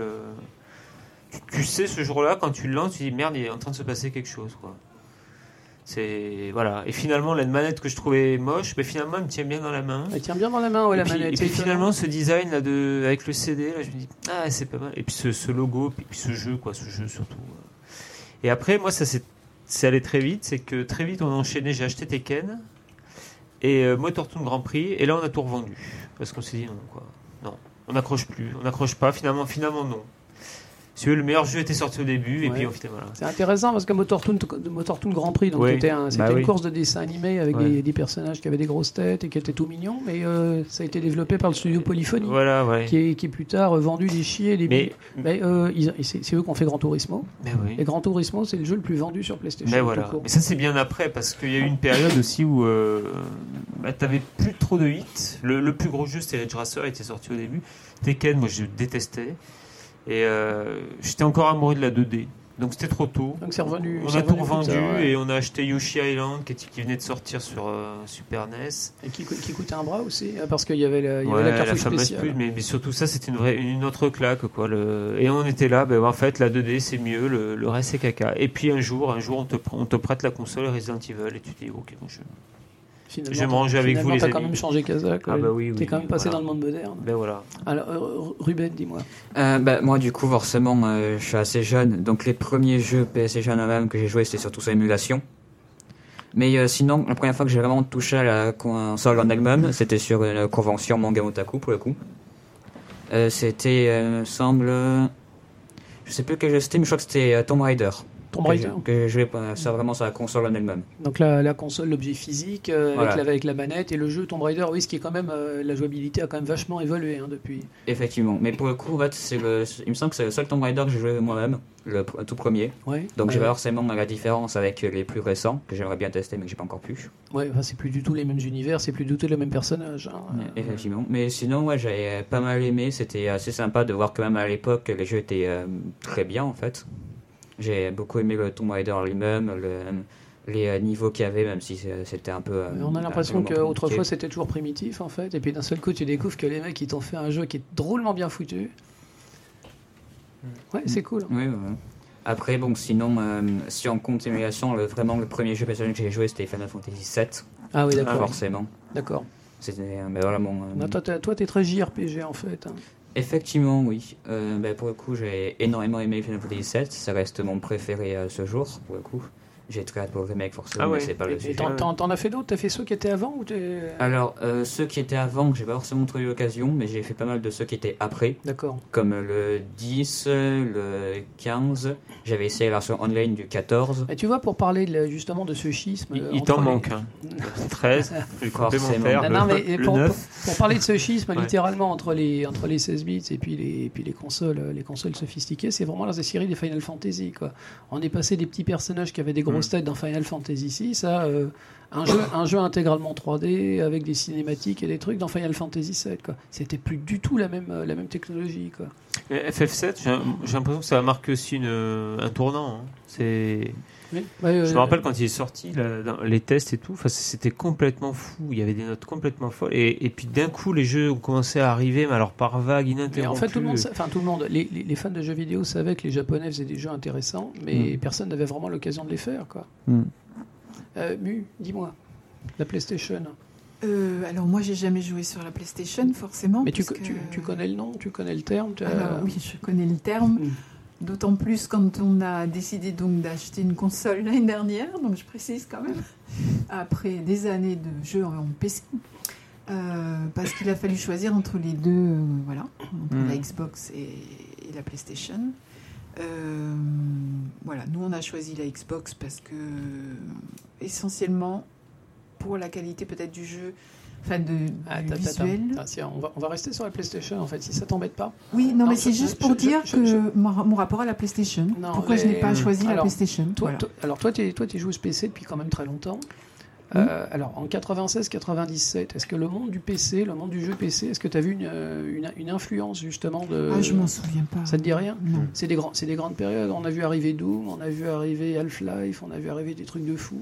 Ah Ça- oui, non, mais quand. Enfin, après, je, dis, je parle pour moi, mais nous, on, on était PC, on était PC. Mais les, les plus grands, les plus grands hits PlayStation étaient adaptés sur PC justement. C'est pour ça que je te pose la question. C'est pour ça qu'on n'avait pas besoin d'acheter une PlayStation. Enfin, Mais euh, par exemple, to- Tomb Raider, euh, qu'est-ce que ça oui, j'ai joué sur PC. Oui, mais ça t'a fait quoi comme effet de jouer à Tomb Raider par exemple? Euh, Parce, parce que. Parce que tu considères que c'est euh, la PlayStation qui a développé ce genre de. Enfin, qui a permis le développement de ce tout à genre fait, tout à fait. Ah non, mais nous, enfin. On, a- on ne faisait, on faisait pas de relation entre les, les deux. Enfin, disons, nous, on était joueurs. Ouais, je pense que toi, surtout, tu te posais pas la question parce que bah, quel était l'intérêt de se dire euh, on va acheter une PlayStation alors que le, PC Ah oui, faisait non, la même? mais, euh, tout à fait. Et euh, c'est vrai qu'actuellement, quand un jeu sortait, je pense que tu, tu te posais même pas la question. C'est un jeu PlayStation, c'est il est sur PC, j'y joue et je prends du plaisir à y jouer. je rebondis sur ce que tu dis et tu as raison. En fait, je, je reviens à cette histoire de, de- d'Xbox et de PlayStation. C'est juste parce que c'est là le truc. C'est pourquoi on a arrêté le PC l'année dernière. Parce qu'on a eu euh, envie d'avoir une console qui faisait. Déjà, il y a des jeux qui sortaient qui commençaient à nous donner envie.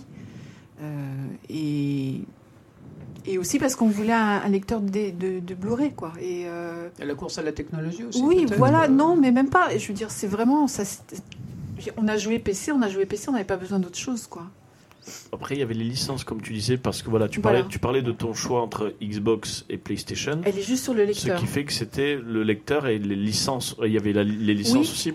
Même s'il y a pas mal de jeux, on s'en est rendu compte aussi, qui, qui étaient en exclu PS, et, enfin PlayStation, et qui sont des bons, vraiment très Oui. bons jeux, quoi. Après, c'est vrai que la, la PlayStation, à sa sortie, n'avait pas encore de grosse concurrence, étant donné que ce qu'elle sortait, c'était totalement nouveau. Ah oui. Euh, là, les consoles concurrentes euh, ben, étaient encore dans la 2D. Mais moi, je vous retourne la question. Est-ce que vous, qui avez joué à PlayStation, vous jouiez à l'époque, à l'époque donc, quand c'est sorti, sur PC Non. Et voilà. Pour moi, le PC, c'était largement en c'est ça. Mais Alors- parce que dans ma tête, j'étais consoleux. Et puis, Moi, voilà, je pense pour moi, que le c'est PC deux à la mondes, euh, ramasse. Il n'y avait pas ouais. d'interpénétration, en tout cas à cette Non, mais en fait, ce que veut dire Jeff, c'est que c'est quand même, c'est quand même euh, pendant cette période PlayStation que tu commences à voir, par exemple, Lara Croft en une de Libé. Euh, tu commences à avoir des groupes de, de, techno euh, super connus. Il y avait les Chemicals, il y avait Fluke, il y avait des Orbital qui commencent à faire des BO de jeux, du Wipeout, euh, des OST entières. Et là, tu commences à mélanger les secteurs, tu commences à mélanger la musique, ça commence à toucher le, bah, la société. quoi. Et la Play, je sais plus en combien de temps, c'est devenu un phénomène. C'est devenu un phénomène parce que c'était la première console qui faisait très adulte. Ah, très adulte, ouais. Mm. Très... Et euh, même si Très euh, même si Sega même si Sega avait beaucoup joué avec leur, même Nintendo avec leur pub leur pub un peu fracasse un peu punk un peu des fois Badass, quoi. en- un peu badass ça restait il, gamin. il y avait une image Ouais, ancrée de l'enfant voilà c'était l'ado, c'était de l'enfance ouais. c'était la c'était les enfants c'était un peu de l'immaturité tu jouais à la 2D c'était de l'immaturité l'aspect passage 3D c'est un peu style euh, et les mecs faut grandir un peu même si c'est complètement faux bien sûr Euh, mais l'image de la PlayStation, c'est les gars, regardez, nous on a grandi. Et euh, voilà, ça, c'est les consoles pour des adultes. Mm. C'est pour ça que beaucoup de Euh, personnes. Dodo, Oui. ton premier jeu alors. Alors moi, Ton alors premier contact. mon premier contact avec la PlayStation, alors sur l'histoire, c'était la PlayStation n'était n'était pas toute neuve. Elle avait quoi, deux ans sur le marché, de trois ans. Non, quand est-ce que la 64 était sortie? Elle avait combien de quand Nintendo 64 était La sortie Nintendo 64 est sortie en 98. ouais. 98. Deux, deux ans après. Donc deux ans après, la ça. sortie japonaise. Euh, ce qui s'est passé en fait, c'est que c'était un des Noëls, un des plus merveilleux Noëls de toute Ah, c'est toi sur la vidéo en train d'ouvrir un peu Ah oui. 64 C'est ça, non, c'était euh, ma, mère, ma mère qui disait à mon frère et moi, qui avait, elle avait dit, ben, vous choisirez chacun une console de Oh jeu là pour là. Noël. Et là, ça a été, mon frère, je prends la PlayStation, et moi, ça a été, je prends la Saturn. Et mon frère qui m'a dit, euh, écoute, réfléchis un peu, prends plutôt la Nintendo 64, et finalement, j'ai pris la Nintendo 64. Ah T'as raté des trucs. Eh oui, mais je regrette pas. je, je regrette pas quand Ah, même. T'aurais pu avoir les trois, c'est, c'est, ça aurait pas été un scandale. Ouais, non, je, je ne regrette pas. Et donc, c'est vrai que moi, du coup, je suis passé par Nintendo. On avait chacun, bon, on avait tous euh, la Game Boy et la Nintendo, la Super Nintendo. Et du coup, mon frère est passé euh, Team Sony et moi, je suis passé, ben, continuer euh, Nintendo 64. Et donc, mon premier contact PlayStation, c'était en, regardant mon frère jouer, sachant que lui, au sapin de Noël, il avait la PlayStation et il avait Resident Evil 2. Sachant que le premier, lui, il y avait joué avec ses amis. Ah bah, Donc, moi, j'ai d'abord connu Resident Evil 2. Et c'est après que lui, il avait adoré, euh, il s'était fini le 2, et il avait adoré le 1 qu'il avait fini avec son ami, il se l'était racheté quand il y avait la di- Director's Cut qui était sortie. Euh, donc c'était la, même version que Resident Evil 1, mais, avec euh, un tout petit peu plus de un gore. petit ouais. peu plus de gore, un peu plus de contenu. Pas des masses de contenu, mais c'était quand même intéressant de d'y rejouer. Et donc moi, mes premiers contacts, en effet, c'était Resident Evil sur PlayStation. Purée. C'est, ça fait quand même des gros C'est mon coup de hein. cœur, c'est ce qui ouais. fait que c'est mon coup de cœur. Euh, vois- Resident Evil tu vois, déjà à l'époque, tu vois, l'histoire que tu racontes, c'est euh, Sony, ils avaient déjà tout le monde dans leur poche, puisque euh, les grands, les grands, ils voulaient jouer à la PlayStation. Mais mon frère, la console mon des frère grands, avait 6 ans de plus que moi. Et à l'époque, moi, je voulais aussi demander une PlayStation. Et qui m'avait dit non, c'est pas pour ton âge. Justement, tu vois, il m'avait dit reste sur Nintendo. Enfin, moi, au départ, moi, ce que j'adorais, alors je l'ai malheureusement oublié, sur euh, Saturn, comment ça s'appelle le jeu où c'est dans le monde du rêve, la personne qui vole? Night. Nights. Nights. Voilà. Super jeu. Moi, c'était, je le voulais pour celui-là que j'avais essayé à Toys R Us. Mm. Et mon frère m'avait dit, mais non, t'as Mario euh, sur Nintendo 64 et t'as Banjo et Kazooie. Là, du coup, je suis tombé Ah amoureux. oui, Banjo Et Kazooie, j'ai tu eu- pouvais pas perdre. hein. Et j'ai eu, euh, moi, mon frère a eu la PlayStation avec Resident Evil 2 et la manette Resident Evil 2, la, la classe absolue. Et moi, j'avais eu la Nintendo 64 avec Banjo et Kazooie et Super Mario 64. Et euh, donc, je suis passé PlayStation où quand moi je finissais tous mes jeux Nintendo 64 et que je voulais autre chose, euh, je- je- j'allais sur une PlayStation en jouant quand mon frère n'était pas là. Ah, C'était une machine de luxe, hein. c'était, une- c'était la machine des gens, des gens cool. Quoi. C'est, il en fallait une dans chaque, ça donnait dans l'im- chaque ça salon, donnait quoi. l'impression que Ça faisait platine ouais, CD, euh, c'est c'était ça. classe. Ça donnait, ça. ça donnait l'impression que c'était la, la console des plus grands. Et Ouais. c'est vrai que j'avais ça parce que mon frère avait 6 ans de plus que moi. Euh, bon, il les a toujours en fait, en même temps je dis ça. Il a toujours 6 ans de plus que moi, mais maintenant ça, ça, ça, fait, plus, ça fait plus rien. Maintenant, l'écart ne joue plus grand chose. Ouais. mais dans l'idée, c'était eh ben, Dorian, c'est une Nintendo 64, c'est parfait pour son âge. Et pour Damien, mais plutôt une PlayStation. Et c'est très intéressant parce qu'en effet, c'est le rapport de la PlayStation qui est plus une console pour les adolescents, Ouais. voire euh, jeunes adultes. Alors là, j'enchaîne sur la deuxième question qui est assez simple en fait. Euh, c'est. Alors maintenant, votre jeu préféré sur PlayStation, Ah, je t'ai déjà dit. sur toute l'époque, c'est donc euh, Ah bah oui, Metal. Gear Solid. Metal Gear Solid. Ah oui, oui. Ouais. Et Là, pour une fois, c'était la première fois que tu- commençais le jeu, c'était encore le générique. C'était ultra scénarisé. Euh, L'histoire est géniale. C'est un, c'est un jeu de, c'est un jeu, c'est un des premiers jeux d'infiltration, c'est un jeu d'espionnage. Ouais, alors, mais, mais en tant que jeu, il n'était pas, c'était pas parfait, mais, mais putain, c'était cette ambiance et cette histoire, quoi. Et c'était très cinématique, très euh, scénarisé. Il n'y avait pas de coupure entre ça. les cinématiques et le jeu. C'était super bien. Et puis on commençait C'était à. c'était une exclusivité aussi, uniquement, sur, uniquement euh, sur PlayStation. Ouais, au tout début, oui. Après, Ouais, il est sorti ouais. sur PC, je crois. Il est sorti sur PC, mais Wow. Gear Solid, ouais, ouais. Super boîte, d'ailleurs. Et, euh, et puis c'était un jeu de Kojima, quoi. On, on le connaissait pas avant. Hideo Kojima, donc Hideo euh, la, Kojima, la, la- voilà. la rockstar Et- japonaise et, des. euh, et dedans, il y a peut-être deux, trois des plus grandes idées Kojima. Kojima, Kojima. Sur toi, oui.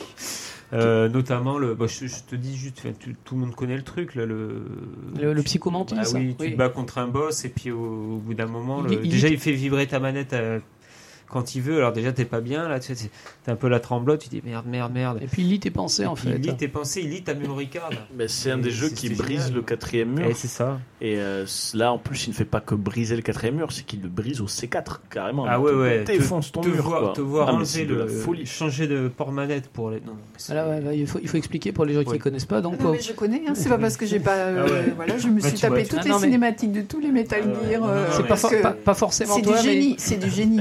Forcément toi, mais 48 voilà. Pour battre le boss, en fait, le, le- le boss il sait exactement ce que tu fais avec la première manette, donc il faut mettre la manette dans le port 2.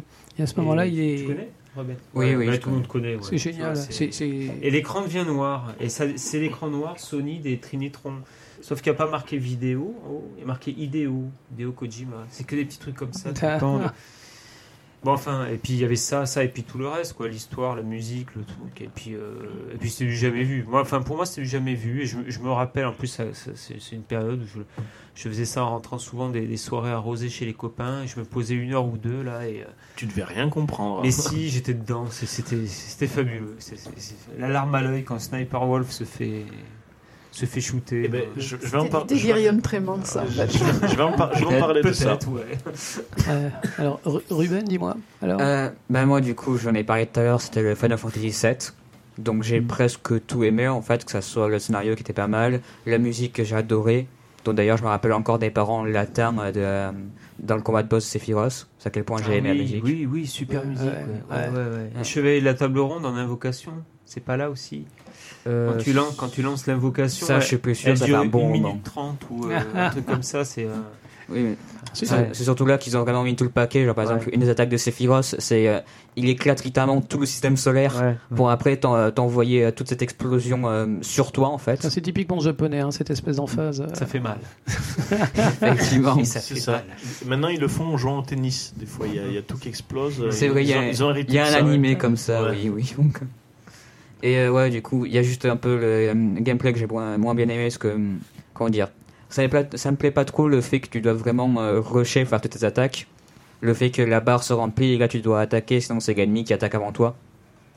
Ah oui. Ça- oui, Faut- oui. Donc tu peux pas, tu peux pas te battre de manière posée, quoi. C'est Voilà, c'est- c'est ça. Parce que j'avais beaucoup aimé justement à Dragon Quest pour ça, le fait que vraiment tu te poses, tu réfléchis, là je dois peut-être faire ça avec lui, faire un combo avec lui, là c'est vraiment, euh, faut que je me rappelle de tout ce que je devais faire, sinon euh, j'oublie et là, l'ennemi euh, me défonce.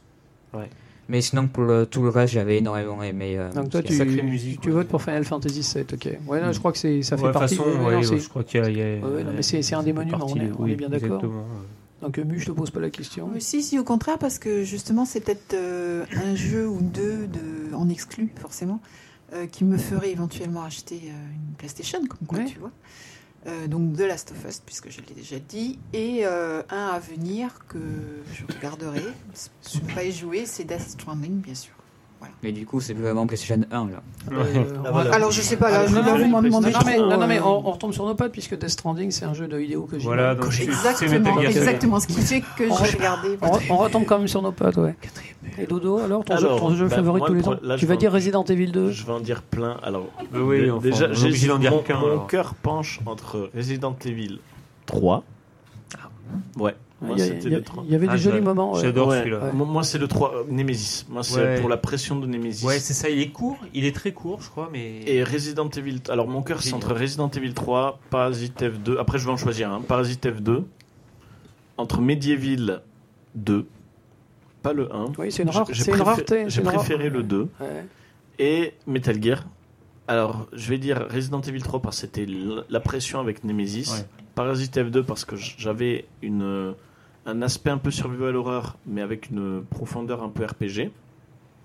J'avais euh, Medieval 2 parce que je trouvais exceptionnel que ce soit par l'histoire. Ouais. Pour ceux qui ont La aimé musique, le 1, La musique. la musique et l'ambiance très euh, ben, l'époque londonienne, euh, très époque victorienne, qui était exceptionnelle et qui malheureusement on entend moins se parler, on entend plus le 1 comme étant un chef-d'œuvre. Moi je trouve que le 2 mais dépasse tout. Après je pense être le seul à penser ça. Après, euh, il faut voir qu'à l'époque de la PlayStation, euh, c'est là qu'ils ont inventé le système de une suite tous les ans. Oui, Et ça finissait par diluer complètement le plaisir qu'on avait Ouais, à retrouver totalement, les héros. Et euh, peut-être que justement ce jeu-là, il a été développé très vite après le premier. ouais. Après ouais, mais il est arrivé quand même un peu plus tard non que le il est arrivé un peu plus d'un an mais bon. Il est, il est arrivé tard dans Moi, la vie de la PlayStation. ouais, il est arrivé en fin de vie de PlayStation. Et Metal Gear, en effet, parce que Metal Gear restera toujours très important pour moi, parce que c'est le premier jeu vidéo qui m'a fait pleurer. Mais pleurer comme une grosse madeleine. Une grosse madeleine super émotive, vraiment. Et c'était sur un moment où je regardais mon frère jouer. Et bon, après moi, j'ai l'alarme facile quand tu as la musique derrière. Ah, bah oui, Sniper Wolf. Tu- Et Sniper Wolf. C'est entre le moment Ouais. honteux où j'ai eu une envie de pleurer et je maintiens quand même parce qu'on m'a dit ouais je suis un garçon là faut pas que je pleure et mon frère et du coup mon frère commence à avoir une larme et qui fait mais me dis pas que tu chiales.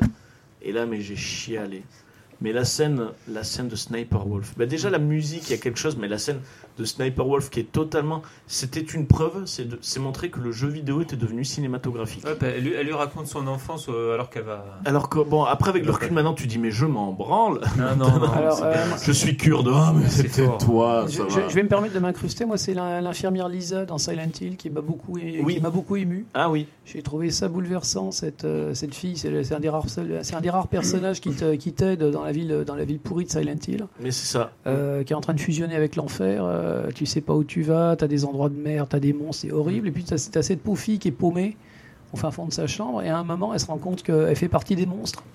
Et t'as une cinématique où elle se met à saigner de la tête et elle commence à devenir folle. Et c'est c'est bouleversant.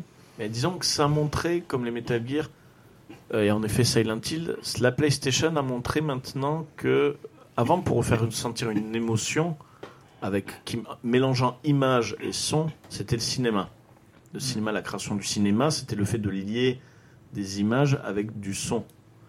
Et pour faire ressentir une émotion. Les jeux vidéo avaient ça aussi, il y avait l'image et le son, mais encore l'émotion, à part pour le plaisir de jouer, après, il y avait les RPG en effet qui faisaient ça. Mais par la suite, c'est la scénarisation et la mise en scène qui.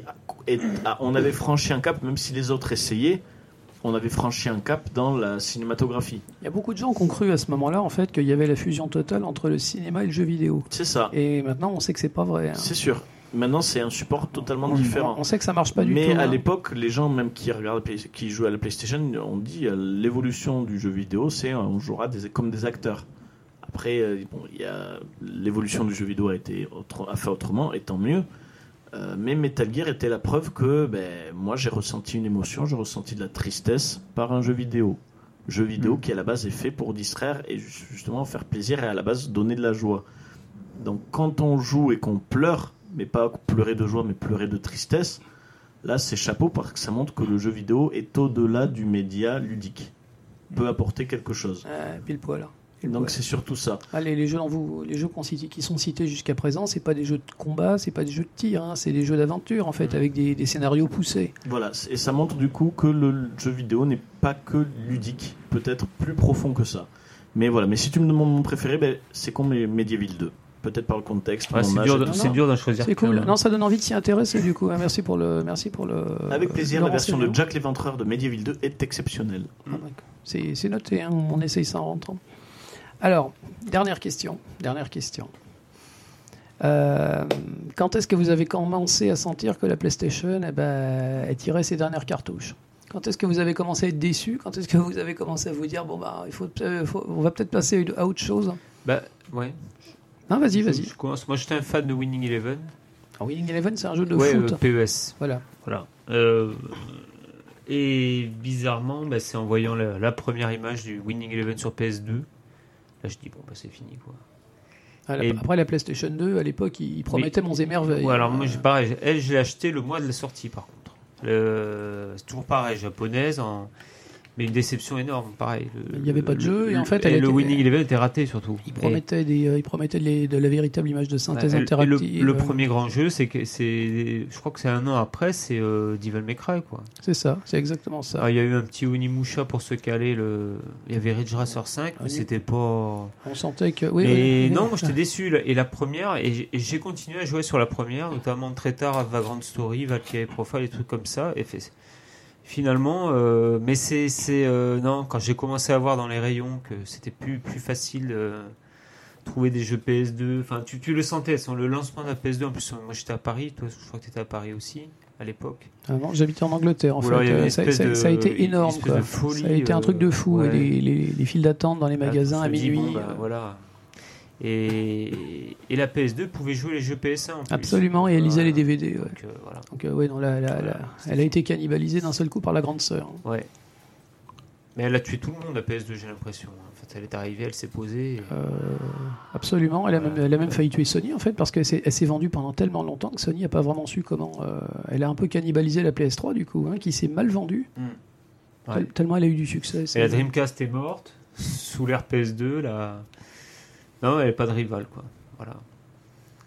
Euh, Ruben, bon, je, je, je- t'as pas vraiment connu la, Bah, la non, période. J'étais pas né. Mais par contre, bon, alors, euh, je, je change un petit peu. Fumier. Je change un petit peu la question. Euh, un, jeu, un, jeu, un jeu PlayStation que tu pensais qui serait vachement bien et qui t'avait vachement déçu.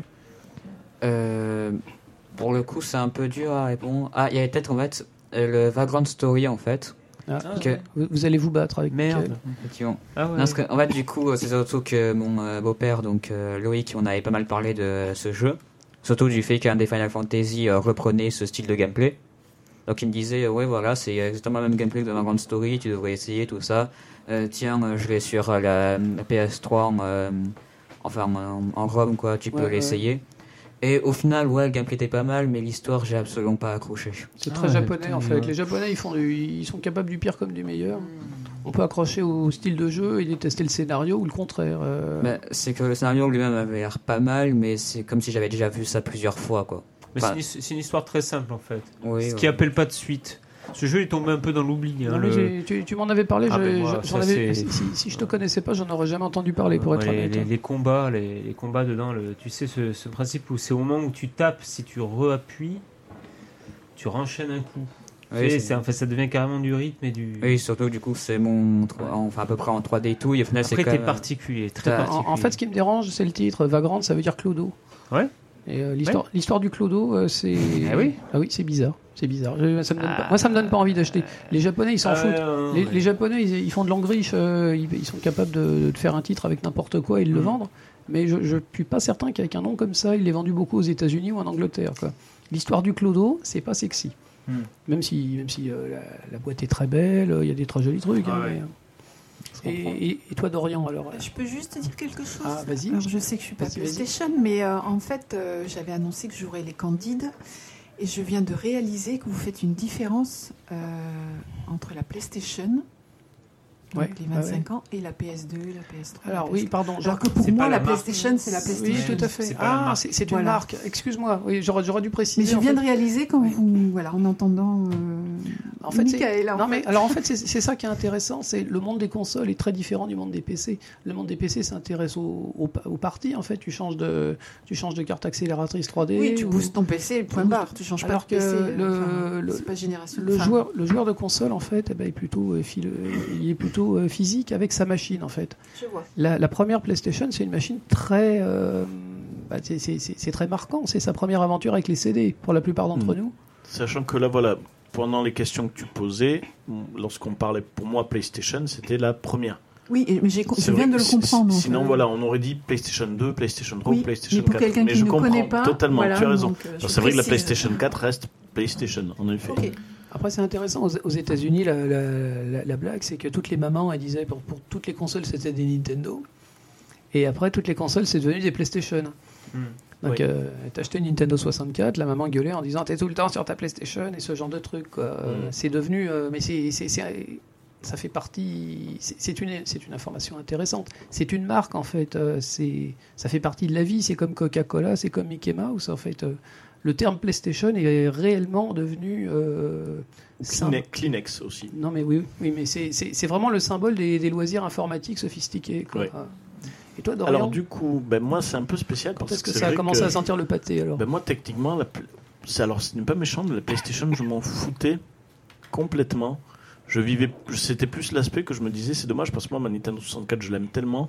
Pourquoi je ne peux pas jouer à un Resident Evil sur 64 Pourquoi je ne peux pas jouer à, aux jeux que à mon frère? Pourquoi je ne les ai pas sur Nintendo 64 Donc c'est en effet, on reparle des exclus. Euh, donc moi, c'est vrai que PlayStation, je ne m'intéressais pas, je n'avais aucune notion de fin de vie de console. C'est vrai que Ouais. J'étais assez jeune dessus, donc je me rendais pas compte. Pour moi, c'était plus les jeux qui allaient évoluer, mais la console allait rester la même. Euh, c'est vrai que je ne me posais pas la question sur, sur ça. Euh, c'était, je l'ai ressenti au moment où, bon, moi, c'était surtout la Nintendo 64. Vraiment, je, je, c'était elle et je prenais du plaisir sur PlayStation.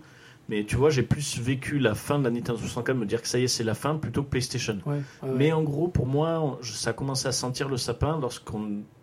Bon, déjà, on parlait beaucoup de bits à l'époque. Alors, quand je dis bits. oui, la puissance, voilà. la puissance du Voilà, processeur. C'était ouais. voilà, c'était pour voir la réaction des personnes. Donc, Oui. certaines personnes étaient posées. C'est raté. Certaines Voilà, personnes sont un peu nerveuses. C'est complètement raté. Voilà, Mi- Mika, là, j'ai dit vite, il a fait. Oh, qu'est-ce que c'est?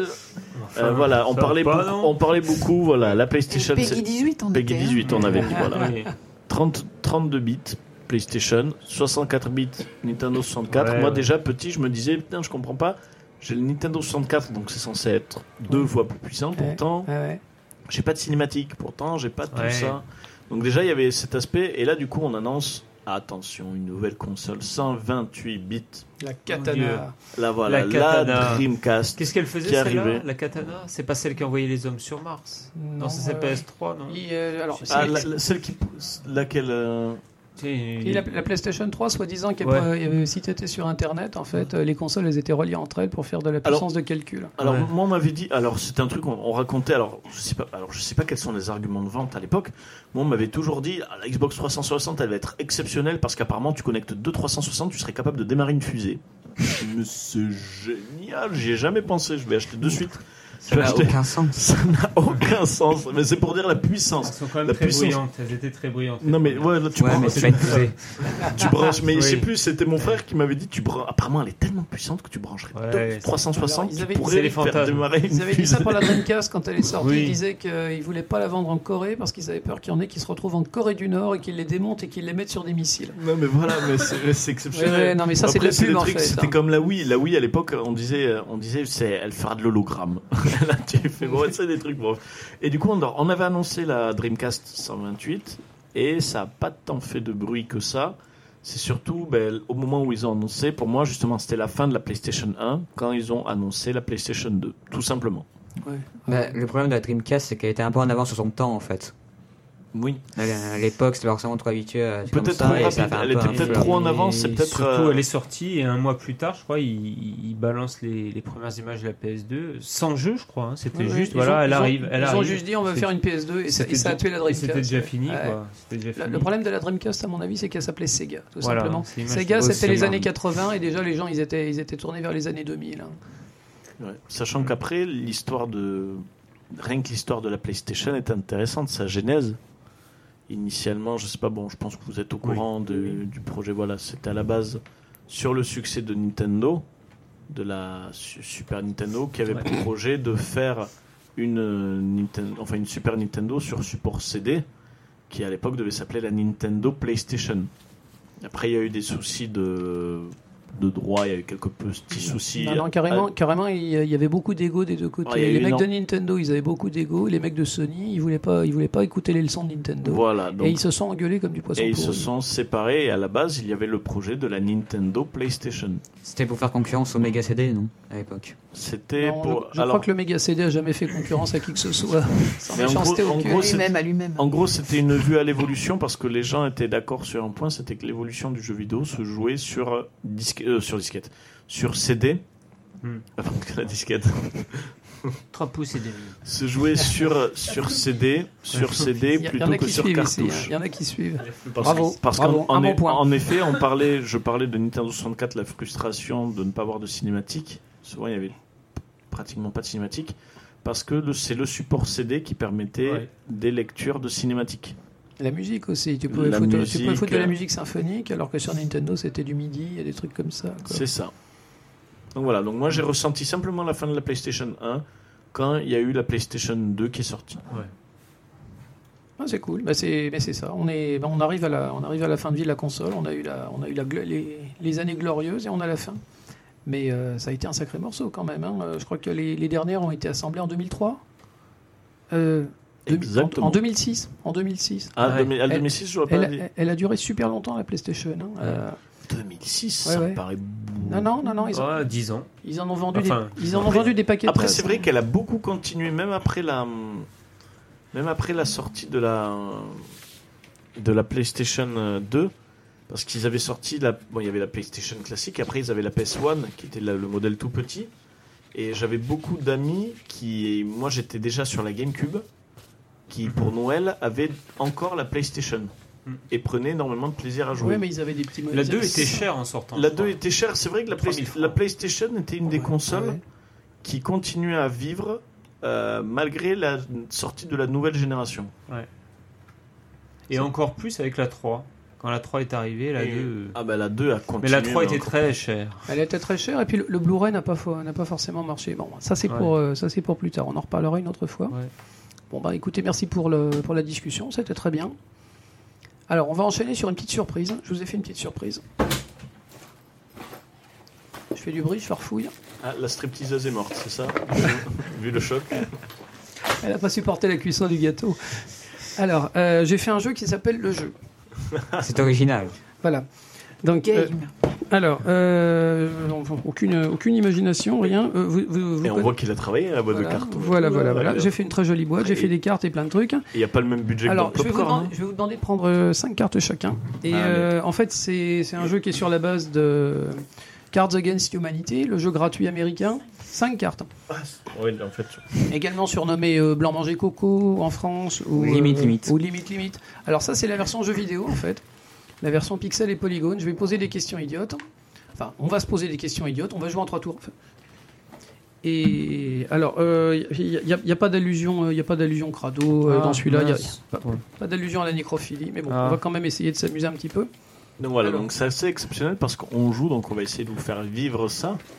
Hein, vous qui nous Alors, je- écoutez, je me donc suis là, dit, chacun, génial. Ça pourrait être marrant à la radio. Alors, chacun a cinq cartes blanches du coup dans la main. On ne, on ne regarde pas mieux. On ne Alors, regarde pas. On ne je, triche commence, pas. je commence par la première Ah, question. regarder mes cartes quand même. Alors, la Allez, première vas-y. question. J'ai déjà fracassé deux manettes sur trois petits points. Alors, Alors, le, le principe, en fait, c'est euh, tu regardes tes cartes, où il y, a- y plein de trucs débiles qui sont marqués dessus, et tu essaies de trouver une réponse rigolote à la question. celle qui correspond le mieux avec son J'ai affirmation. déjà fracassé deux manettes sur trois petits points. Et le but, c'est de trouver le truc le plus marrant possible. En fait. Sur le nain de Golden Axe. Oh, joli. Le nain de Golden Axe. Sur une boîte vide avec un code de téléchargement. Ah, ça c'est ouais, Très ouais. bon, très ah, bon. ça c'est joli. Ouais, je- Ouais. Pour l'instant, c'est ouais. ouais, faut le Sur poser. la jaquette du premier Megaman. Oh. Et moi sur le mode 7 de la Super Nintendo. Non, je, je donne le point à la boîte vide parce que je supporte pas Oui. les boîtes vides dans les jeux vidéo. Ça, c'est une, une mode qui, est, qui, me, qui m'insupporte totalement. Euh, alors, le, le point à Ruben. Alors, Ruben va prendre une nouvelle question. Est-ce qu'on repioche une carte du coup? On pioche une carte. On a toujours cinq cartes en main. hein.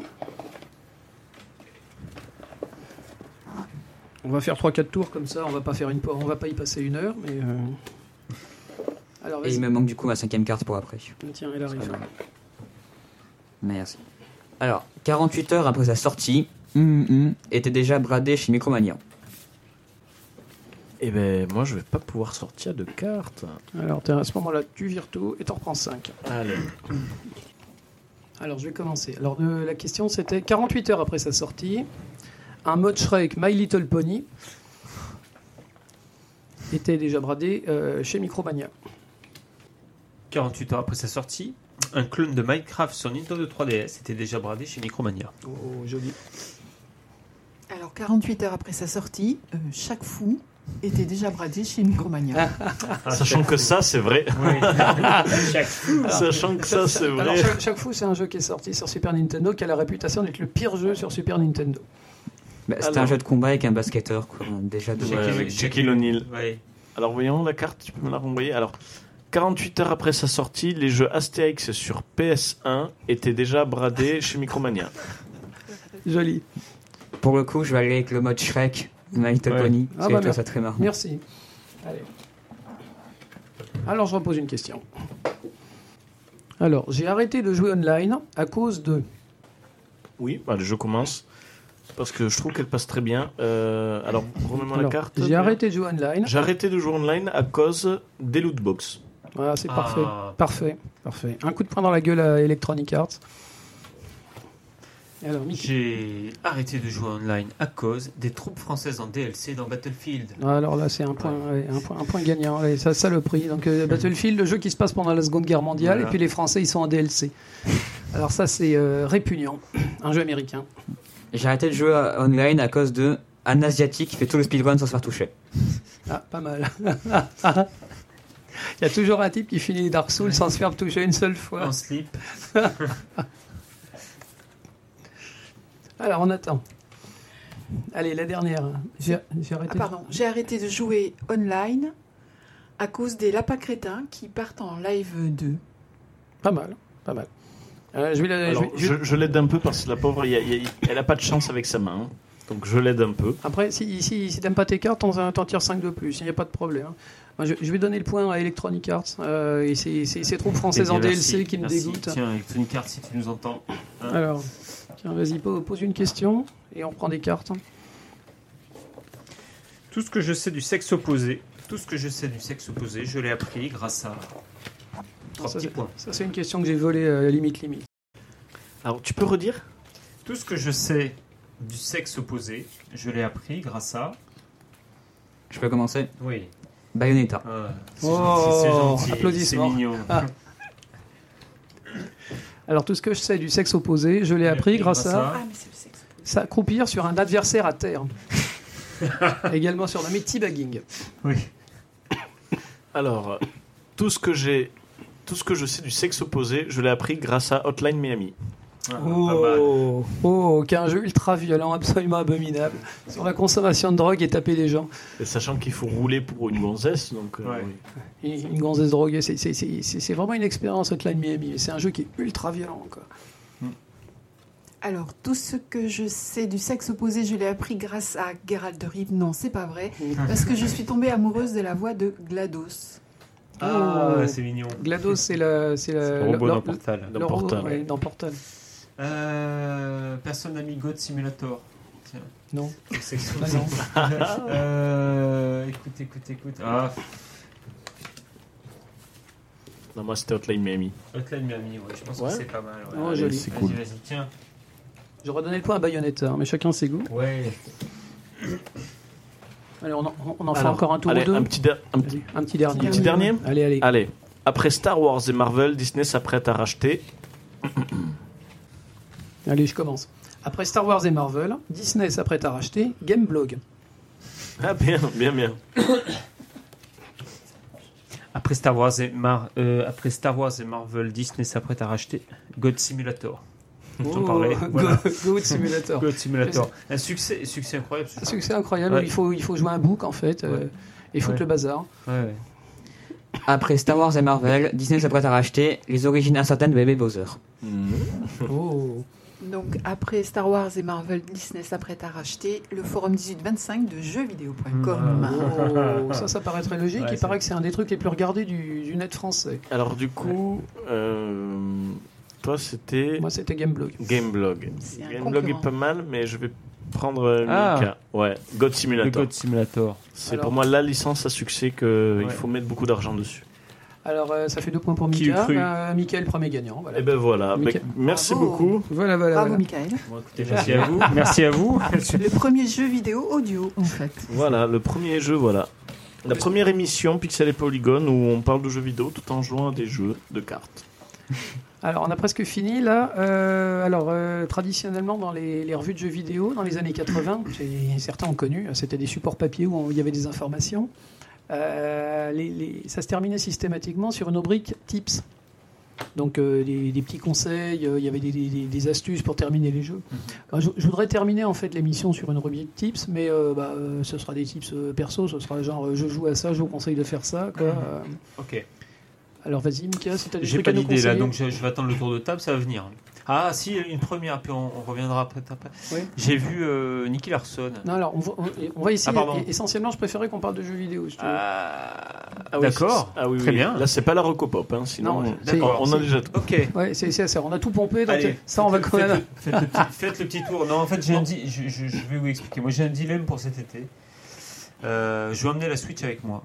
En fait, Mhm. Vous allez, vous allez m'aider, en fait. Ça va être une recommandation. J'hésite entre Céleste, Hollow Knight, All Boy et un dernier qui est Céleste, Hollow Knight, All Boy Euh, et Bla- le dernier Bla- The Bla- Messenger. C'est pas Bloodstain Et maintenant Bloodstain. Donc, euh, Alors, moi, moi j'ai testé The Messenger, c'est excellent. C'est excellent. Vraiment, Voilà. c'est, on dirait un jeu Nintendo 8 bits, mais en fait, c'est, beaucoup plus précis, c'est beaucoup. C'est assez difficile, c'est bien fait, c'est très drôle. Euh, après, Hollow Knight, euh, il- je l'ai acheté en promo il n'y a pas longtemps, je ne l'ai pas encore testé, il paraît que c'est un chef-d'œuvre. Je pense que tu peux pas te tromper. Hein, Ouais, mais voilà. euh, mais, euh, The, The Messenger, j'ai trouvé, bah, c'est un jeu qui m'a particulièrement plu. Parce par que le- l'an dernier, à l'époque, j'avais pris Dead Cells avec moi. Je le voulais absolument. Je le trouvais mignon. Je le trouvais. Et c'était une. Ouais, Dead Ah, Cells, putain, un, ouais. un été enchanté. voilà. À toi, Ruben. Euh, bah, moi, du coup, je vais partir sur des trucs plutôt euh, assez méconnus de ce que j'en sais de, bah, de- des gens. Ah bah, euh, c'est bien parce qu'on est là pour ça, ouais. Effectivement. Alors, d'abord, la série des Hyperdimensions Neptunia, pour ceux qui connaissent. Ah oui, c'est pas des filles qui dansent et qui chantent Absolument pas. Pas du tout. En tout cas, elles sont jolies, c'est des japonais, ça je... Et, euh, en fait, c'est euh, euh, l'histoire de base du jeu. C'est qu'il y a une espèce d'univers où chaque planète est gouvernée par un CPU d'une console. Par exemple, il y a la station, l'inbox, et trucs comme ça? Mm. Et euh, tout scénario est débile, en fait. C'est euh, par exemple, il y a un opus où il faut combattre euh, l'ancien dieu oublié Atari, qui veut reprendre ses droits. Oh, joli. Et, euh, et des trucs comme ça où tous les personnages interagissent, etc. Et euh, le gameplay, en fait, c'est euh, toute l'histoire se fait en visual novel et les euh, moments de combat en euh, RPG euh, tour par tour. D'accord. Il faut, faut aimer les visual novels quand même. Pour l'histoire, ouais, effectivement. Et pour la deuxième recommandation que je vais faire, là c'est encore moins connu pour le coup, c'est un petit euh, jeu de point and click qui s'appelle Swap. C'est en fait c'est- tiré d'un webcomic qui s'appelle Homestuck de base. Ah, Homestuck, oui, c'est connu. C'est enfin, faut être, euh, oui, c'est Ouais. pointu là. Ouais. Effectivement. Euh, parce que du coup, le webcomic de base, c'est fait par euh, Andrew aussi, et euh, un bon tiers des musiques par Toby Fox, qui a fait Ah Undertale plus tard. D'accord. Et euh, du coup, iSwap, justement, c'est tiré de ça. Ça se passe euh, 10 ans avant, mais on n'est pas obligé d'avoir vu ce qu'il y a après euh, pour euh, comprendre. Donc on n'a pas besoin d'avoir lu Homestuck, qui est très long, pour comprendre iSwap. Et c'est vraiment en fait une parodie en soi-même de point and click. Tu peux vraiment interagir avec absolument tout. Il y aura des, euh, il y aura des, euh, des animations pour euh, tout. Si par exemple tu veux danser à côté d'une étagère parce que tu avais envie, ça va le faire. Ça va avoir des répercussions. C'est euh, marrant. Bon, pour, pour l'instant, il n'y a que le chapitre 1 parce que c'était parti en Kickstarter, toute une histoire, tout ça, mais c'est pas grave. On attend toujours le 2, donc on ne sait pas encore l'existence. Ouais, c'est- cool. Tu nous ouvres des, des univers Ouais. euh, Merci. originaux. Ouais, c'est cool. Vraiment, merci. Alors, Mu. Euh, moi, ce serait euh, Way Out. Donc, euh, c'est ceux qui avaient fait Oui, euh, oui, oui. A Tale of Two Brothers, ou je ne sais plus. Ah, c'est. Tale of Two Voilà, Sons. merci. Ouais. Euh, qu'on avait beaucoup aimé, donc on avait fait sur PC à l'époque, maintenant qu'on a la Xbox, on a fait donc euh, A Way Out. Alors la particularité de ce jeu est qu'il se perd beaucoup, en tout cas nous on joue souvent en couple, donc euh, on aime bien les coop évidemment, et il y en a de moins en moins. Euh, donc c'est un jeu qui se joue exclusivement à deux avec deux manettes. Voilà, on ne peut pas faire autrement. Et c'est super sympa, c'est un peu court malheureusement parce qu'on en voudrait plus, mais c'est vraiment un jeu super, mais vraiment bien. Euh, coopératif, inventif. euh, Et celui-là, il existe sur des, il est sur PC, PS4, il me semble. je sais sais c'est pas c'est pas une exclu Xbox. Alors je ne pense pas, non, sache, je ouais. pense pas que ce soit une exclue. Après, je ne sais pas sur euh, quelle plateforme. Voilà, moi c'est ma petite recours. Ouais, c'est chouette. C'est Voilà. vrai que c'est c'est bien. Le, le côté coopératif, on n'en parle pas beaucoup. hein. Maintenant, tout est par Internet. hein. Voilà, c'est ça. Alors soit on fait du online, soit on fait du tout seul, mais euh, voilà. Ok. Dodo? Alors, moi, actuellement, je suis en train de jouer. ben, justement, j'ai un jeu sur euh, PlayStation 4, un jeu sur Switch. Euh, donc, sur PlayStation 4, je suis actuellement sur Red Dead Redemption 2, qui est pour moi, euh, même si je remercie infiniment les, mes amis qui me l'ont offert, bon, le positif, c'est que c'est exceptionnel. Maintenant, c'est une épine que j'ai sur le pied. C'est-à-dire que je n'ai plus envie d'y jouer parce que ça fait un petit moment que je n'y ai pas joué parce que voilà, il y a le temps qui fait qu'on n'y joue pas, il y a eu d'autres choses. Donc là, je suis sur un gros dilemme sur le fait que j'ai envie de me faire d'autres jeux. Mais je sais que si je ne continue pas maintenant à y rejouer, je ne le refinirai jamais. La Après, le scénar est très bien. Le scénar, Franchement. le scénar est très bien, ce jeu est fabuleux, c'est un jeu exceptionnel. Mais la, le la travers, jouabilité est très très pointue. Mais La, dernière fois que j'ai essayé de monter sur un, sur un cheval, j'ai eu beaucoup de. mais voilà, mais le travers de- des jeux comme ça maintenant, c'est que ben, si on fait d'autres choses, euh, ben, je sais que malheureusement je n'y jouerai plus jamais, et ça me prive de jouer à d'autres jeux PlayStation. Je serais pas aussi catégorique que toi parce que Ah, moi, moi, me connaissant, je sais que je ne prendrai plus Ah plaisir oui, à y jouer. c'est- C'est-à-dire que si- Jeff me l'a prêté, si- j'ai eu le malheur d'a- d'arrêter d'y jouer pendant trois jours successifs. Et si, si tu te forces après, c'est Non, j'ai ouais. pas pu. Et puis je me forçais tellement. Et là, il- ma- en fait, il bordé. hein, Il m'a Voilà. fait faire dodo, il m'a bordé. Mais euh, j'étais, j'étais bah, au Après, c'est après, c'est génial, mais c'est un tel investissement. Ah et, là, c'est- ouais, je- et là, je c'est- sais que c'est maintenant, ben, je sais que le soir, je me C'est dis, tiens, qu'est-ce que je fais Netflix ou. Ouais, je continue à être sponsorisé par Netflix. Ouais. Netflix ou tiens, je me fais Red Dead euh, ben, Non, de suite Netflix. Non, mais je là, me c'est- pose là- même plus là, la c'est question. foutu. Là, c'est foutu. Donc là, là c'est Ouais. foutu et Ce c'est ça très dur d'y revenir. Ça C'est m'embête. dommage parce que le, jeu est vraiment exceptionnel. moi je il, serais pas aussi catégorique quand même. il est tellement énorme. Parce que nous, euh, on a commencé Red Dead 2, enfin je dis nous. Ouais, hein. ouais. Et euh, on s'est arrêté euh, parce qu'on nous a prêté, je crois, Tomb Raider, ou enfin bref, on l'a eu, bref. Et on, donc on est parti sur Tomb Raider, donc ça veut dire qu'on a, R- on a Redemption 2 Ouais. en attente, et je pense qu'on va s'y remettre sans problème. Donc je- c'est peut-être une question de- d'habitude. Ah, c'est plus une. Ah, mais c'est plus quand on se connaît. C'est vrai que Mm. moi, c'est mon travail, c'est mon problème dans les RPG. C'est que moi, j'aime quand je suis dedans, et après, si jamais je déconnecte, je ne prends pas de plaisir à parce que le personnage est vraiment, vraiment Ah, mais il est attachant. quoi. exceptionnel, mais il est vraiment Mais très moi, bien. moi bon, bon, j'ai- j'ai j'ai 70 heures. Pendant 70 heures, je me suis dit, mais, mais dommage qu'il soit un peu benet. Parce que je te dis, il y, a- il y a beaucoup de, il y a beaucoup de moments où le scénar, je me suis dit, merde, mais ça tient pas la route. Les mecs sont à un endroit, alors ils sont dans une clairière, et puis il y en a un qui, qui dégoupille, et puis ils vont attaquer, ils vont foutre la merde dans le salon, ils vont attaquer la banque, et puis ils vont se tirer, évidemment, ils sont poursuivis par le shérif. Ils sont poursuivis, ils arrivent dans un nouveau, campement. Bon, cette fois-ci, les gars, on se tire à carreau. Ok, donc la première mission, il faut aller dévaliser un bureau de poste. Je comprends pas. C'est que des trucs comme ça. Et j'ai eu du mal à me dire, mais ce type-là, j'ai j'ai eu du mal à, le, à avoir de l'empathie, alors que le premier, euh, ce gars, la Marston, dans le premier, vraiment, euh, tu La fait le premier? La jouabilité, Ouais, était, mais- la jouabilité était beaucoup Moi, plus plus accroché sur le tellement le... Après, voilà, le 2, par contre, est une expérience vraiment exceptionnelle. C'est une expérience. Ouais, Mais il voilà. y a des moments Mais saisissants. malheureusement, malheureusement, oui, il y a un peu plus, c'est plus humain, c'est Il y a vrai. Dutch. Dutch, j'aime bien Dutch. Ouais. Ce- moi, je peux Ouais, pas. c'est salaud, mais bon. Je, hein. je l'aime bien. Je lui aurais tiré une balle dans la tête depuis le Ouais, moi aussi, franchement, mais ouais. Ouais. je trouve Mais que c'est justement. réussi. Le perso est réussi. Oui, c'est tout tu- à fait. C'est un le- égoïste manipulateur. euh, il est extrêmement sympathique. Maïka est très bien aussi. euh, Maïka, c'est une belle ordure aussi. Il il réussit. en- Oui, tout à fait. Pas, Il de spoil, pas de spoil. Après, c'est une habitude de jeu, effectivement, de Ah, mais rien. c'est euh, totalement une Ah, habitude, mais moi, c'est quelque chose que C'est- j'ai depuis petit. c'est- pas un spoil. hein. Mika, c'est une ordure. Ah bon. C'est une ordure. Il est habillé comme une ordure. Il, Ouais. il se tient de guingois. Ouais. Il est en rouge. Oui, mais tu Ouais. le sais dès le début. Il passe son Ouais. temps. Il passe son temps à t'insulter. Et le mec, il est pas sympathique. Mm. hein, euh. Et après, heureusement, c'est là que je bénis du coup le double média, enfin le double, ça reste du jeu vidéo, mais la, les deux branches, c'est-à-dire euh, portable et salon, je peux continuer à jouer à la Switch, par exemple, parce que je la fait. considère comme une portable. Oui, tout à fait. Et là, du coup, je suis en train de jouer, heureusement ou malheureusement, je découvre, grâce au solde, euh, Dark Soul. Oh là Ouh là là là. là là. Parce que Ah. les soldes ont fait Mais que je- mais- les soldes ont fait que ben, ce jeu a été à 12 euros. Donc, euh, Ah. Dark, Putain, J'aurais bien aimé en Souls- trouver un bah, moi exemplaire. aussi. ouais. Dark. Souls Switch ben, Ah, je tape à à Auchan.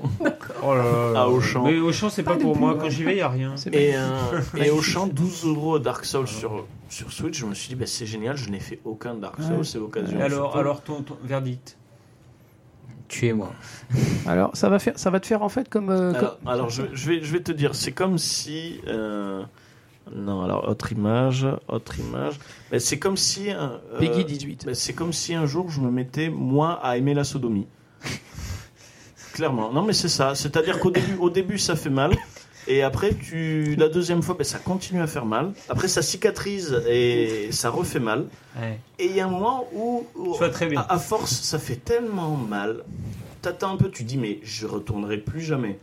Et puis finalement, et si. finalement, il ouais. y a un contexte qui fait, ben, on, on y retourne, on remet le couvert. Et là, cette fois-ci, tu dis, Eh, j'ai ressenti un peu de Ah plaisir. Ah, ah.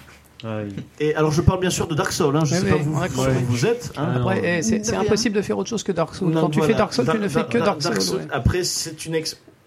Enfin, c'est horrible. C'est clairement Alors, horrible. Hmm. C'est un jeu qui fait très vieillot, surtout bon, le, le remaster, mais c'est tu, tu souffres. La souffrance, tu la connais. Moi, après, ça me fait rire parce que des fois, c'est tellement gros que, pour que tu meurs. Enfin, mais après, moi, honnêtement, je trouve que c'est pas exceptionnel le jeu, non pas par la difficulté. Bon, c'est horrible, mais c'est que l'histoire, je ne vois pas d'intérêt. Ah non, attends. J'ai j'ai du, je, je vois pas l'histoire, il y a rien qui mène. C'est c'est- c'est une expérience. J'ai l'impression Dark Souls, c'est un chemin de croix, mais C'est- quand tu arrives Ah, au bout, que tu te retournes et que tu vois tout ce que tu as fait, tu te dis, mais. Mais et t'es fier. et- Ah et- oui, et oui. tout- Toutes et- et les heures que t'as passées ouais. surtout pour rien, quoi. T'es Ah non, fier. pas pour rien, pas pour Ah rien. Dark Souls, en fait, c'est très grands moments, c'est- hein. C'est pas ton À personnage qui part monte de niveau, c'est euh, toi. ton matériel et En fait, t'énerver. voilà, euh, c'est ça qui euh, est très. Et- Dark Souls, ce qui est, ex- ce qui est drôle, c'est que voilà, ce n'est pas ton personnage qui monte de niveau, même si un peu quand même il augmente, mais c'est ton skill, c'est toi. Et ça apprend la patience. Alors moi, moi je sais que je suis une patience, je sais que je vais le finir, mais lorsque je vais le finir, ce jeu. Ah bah, tu seras super déçu, en fait. Ah mais non, fallait- mais lorsque je vais le finir, mais je serai l'homme le plus fier du monde. Ah bah, ça, c'est ce que je pensais, en fait, et puis non, parce qu'en fait, t'as le, t'as le New Game Plus après. Oh non, sérieux. T'as pareil, mais, pareil, mais Ma plus dur. Non, non, ma tout le monde le sait. Tout le monde le sait. Plus, Ma vie n'est Ah bah. Je déteste ma vie. non, Non, mais le New Game Plus Mais- te fait de l'œil Ouais, Redemption. je je prends plaisir. Mais En c'est- fait, les, vrais fans des Souls, en fait, ils te diront que la première fois, c'est c'est du pipeau. Mm. Ça commence à devenir intéressant. La deuxième partie, en fait, tu refais tout le jeu euh, avec un niveau de difficulté encore supérieur. Euh, J'en chie quand Mais- même. mais tu non, récupères- après, Non, ça, ça non, va, mais- non, mais non, mais c'est atroce. Tout le hein. monde te le dira. Mais voilà, tu as toujours, cette, t'as toujours cette espèce de moment grandiose où tu finis par battre un boss que tu croyais totalement imbattable. Et c'est ça Et qui- pendant quelques et- instants. c'est euh, ça qui- ce qui est impressionnant, c'est que c'est. bah, tu ressens la peur, en fait. Même si Ah tu oui. reviens facilement, C'est. Tu ressens la peur parce que Ouais. c'est. Tu vois Ouais. un truc, tu dis, mais je n'y arriverai jamais. Tu meurs. Tu dis, je- allez, je recommence parce que voilà, il y a l'ego qui joue. C'est une dernière fois où là, il y a l'ego qui te pousse. Tu sais qu'avec avec, avec Jeff, on se rappelle de lieux, alors que le jeu, on l'a fait il y a. Mais en fait, les, les joueurs de Dark Souls, en fait, ils connaissent le jeu par cœur. Ils Ouais, connaissent le jeu mais par c'est pas à ensemble, on pas. parle de lieux, Mais c'est comme si on y était allé. Quoi. Mais on parle, mais c'est une guerre, c'est une guerre maintenant. Maintenant, c'est ce qui lie les gens. C'est, on a tous fait la même guerre. On a fait Ah Dark ouais, Souls. maintenant, C'est ça, c'est exactement maintenant, il va y avoir les rescapés de Dark Souls tiens, 1. alors j'ai une Les- question. voilà. J'ai une question. Le réseau marche sur Switch? Parce que ça, c'était un, Euh, un grand joue- aspect. Je joue hors réseau. Ah bah, il faut jouer avec le réseau. non, Non, non, il faut jouer avec le réseau. Je vais te dire pourquoi. on C'est parce que. Non, mais il faut, il faut payer. Ah oui. Moi, il faut payer l'abonnement. non, parce que euh, l'expérience est très différente quand tu joues en réseau. euh, parce que d'abord, tu vois les fantômes des autres joueurs. Tu vois, tu vas passer des fantômes et en fait, tu vois, qui, tu vois les endroits où ils sont morts. À certains endroits, tu as des, t'as des, t'as des flaques de sang. Et quand tu touches la flaque de sang, tu vois comment le, le joueur avant toi est mort. Et donc, tu souffres et tu sais qu'en parallèle, tu as d'autres. Tu as des centaines, voire des milliers de persos qui sont en train de subir le même truc. Et quelquefois, tu vois le gars, il arrive, et puis au, dé- au détour d'un couloir, il y a un piège qui lui tombe dessus, et toi, toi, ça te prévient. Avec le réseau, tu peux également poser, poser des messages et recevoir des messages. Et c'est super important. À droite et à gauche, tu as des tas de gens qui vont dire euh, bosse au bout, euh, ga- gardez courage. Et ça va t'aider. Ah, ouais, et en fait, euh, tu as, toujours cette notion de solitude, mais en parallèle de milliers de personnes. Ouais. Et c'est formidable. Euh, le réseau de Dark Souls fait intégralement partie de Dark Souls. Mais bon, bon, là, je suis parti sans, donc je vais le finir sans. Comme ça, moi, j'en serai que plus fier. Mais, euh, mais euh, Tu Dark- vas être très fier alors. ah ouais, mais grave. Ah oui. Mais, mais je, je- ah non, mais Et c'est avec clair. Jeff, il suffit qu'on prononce certains mots, maintenant, certains prénoms, enfin certains noms de La- boss La pour forteresse euh, de Seine. la forteresse de Sel, euh, les, les, Alors. les abysses, le- tous ces endroits-là où on se Ouais, dit mais je- c'est. juste- une on en question. T'en- es où Alors, je vais vous poser des questions. Alors, Ouais. bah, et bah, justement, c'est ça le problème. Bah, c'est que ce, bah, le jeu est ultra mal décousu. Tu sais pas où aller. Alors mais ça, si. ça, c'est ce que tu Enfin, ça c'est ce non, que tu après, prends. tu crois. Non, mais voilà, en fait, tu sais pas où aller, mais c'est ça, j'aime pas. Tu y vas, mais tu vas parce que tu dis, tiens, je vais aller là. Après, tu as plusieurs endroits, et là, tu dis, tiens, c'est chaud, je vais Oui. contourner, je vais Ouais, aller à un autre endroit. voilà. donc- Et après, finalement, tu as une porte qui fait que les zones se relient, donc c'est très bien fait. Le level design, il est Le exemplaire. level design est très bien Ah, fait, mais moi, je c'est- trouve que c'est la scénarisation derrière qui est catastrophique. il y a- il y a une scénarisation à travers les à travers Oui. les objets, à travers ce oui, que tu c'est fais. sûr, c'est sûr, mais bon. Quand tu dis des- pas à ça. Après, Ouais. euh, le level design, alors pour vous dire là où j'en suis, j'en suis. euh, alors c'est- ça doit être des marais, des trucs où. Ah oui. Ah, Ah oui. Ou- Bah, Village des morts vivants Voilà, c'est ça. Alors, euh, en bas, en bas Oui, je, tout à fait, je- oui, tout je- à fait. je descends, Là où c'est empoisonné, il y a les gars qui c'est- des cailloux. Voilà, c'est ça. Voilà. C'est un moment, j'ai j'ai passé. Alors là, là, les gens qui nous écoutent, ils s'en foutent. Mais j'ai passé, j'ai Ah passé non, un dragon. ceux- Ceux qui ont joué J'ai passé, ils connaissent. j'ai passé un dragon qui crache euh, du poison. Euh, Le je suis allé le dans une- dragon béant. Ouais, je suis allé dans. Absolument. On peut le tuer lui d'ailleurs? Bon, j'en sais rien. Bah oui. Alors, bah oui. j'ai continué vers C'est les. c'est un vieux copain, le dragon béant. Il est relativement facile. J'ai continué vers les- la grotte. Après, j'ai descendu. et Je suis arrivé dans des marécages.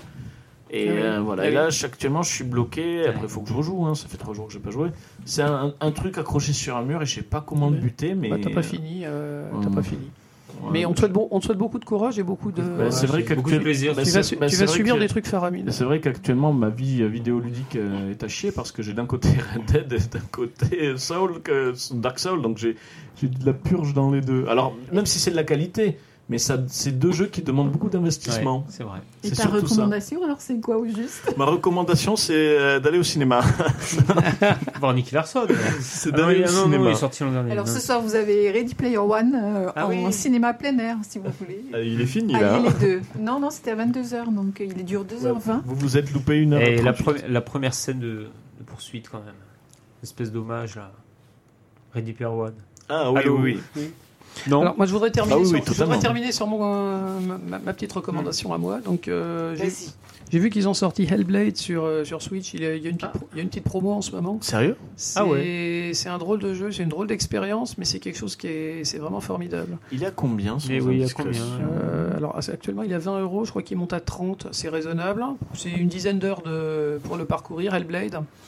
Donc euh, je, je- je rappelle l'histoire quand même, hein, euh, ça se passe, euh, on, joue- on joue le rôle d'une celte, une, une jeune fille celte qui est, qui est schizophrène, alors c'est déjà difficile à vendre. On dirait Et- le début d'une mauvaise blague. en Et fait. non, mais c'est exactement ça. Et en fait, la, la fille, elle est, en fait, non, elle, elle est celte, elle est picte. Les Pictes, c'était les, c'était les, les soldats, c'était les, pardon, c'était les peuplades celtes qui se coloraient le, le visage en bleu, tu sais. C'était des, des combattants terribles qui faisaient peur aux Romains. Et donc, elle a perdu son fiancé. Elle se promène avec le, la- le crâne de son fiancé sur elle et elle va au pays des morts, dans le nord, pour essayer de ressusciter son fiancé. C'est une espèce de parabole de, de Orphée aux enfers. Sauf que les enfers, c'est le pays des Vikings.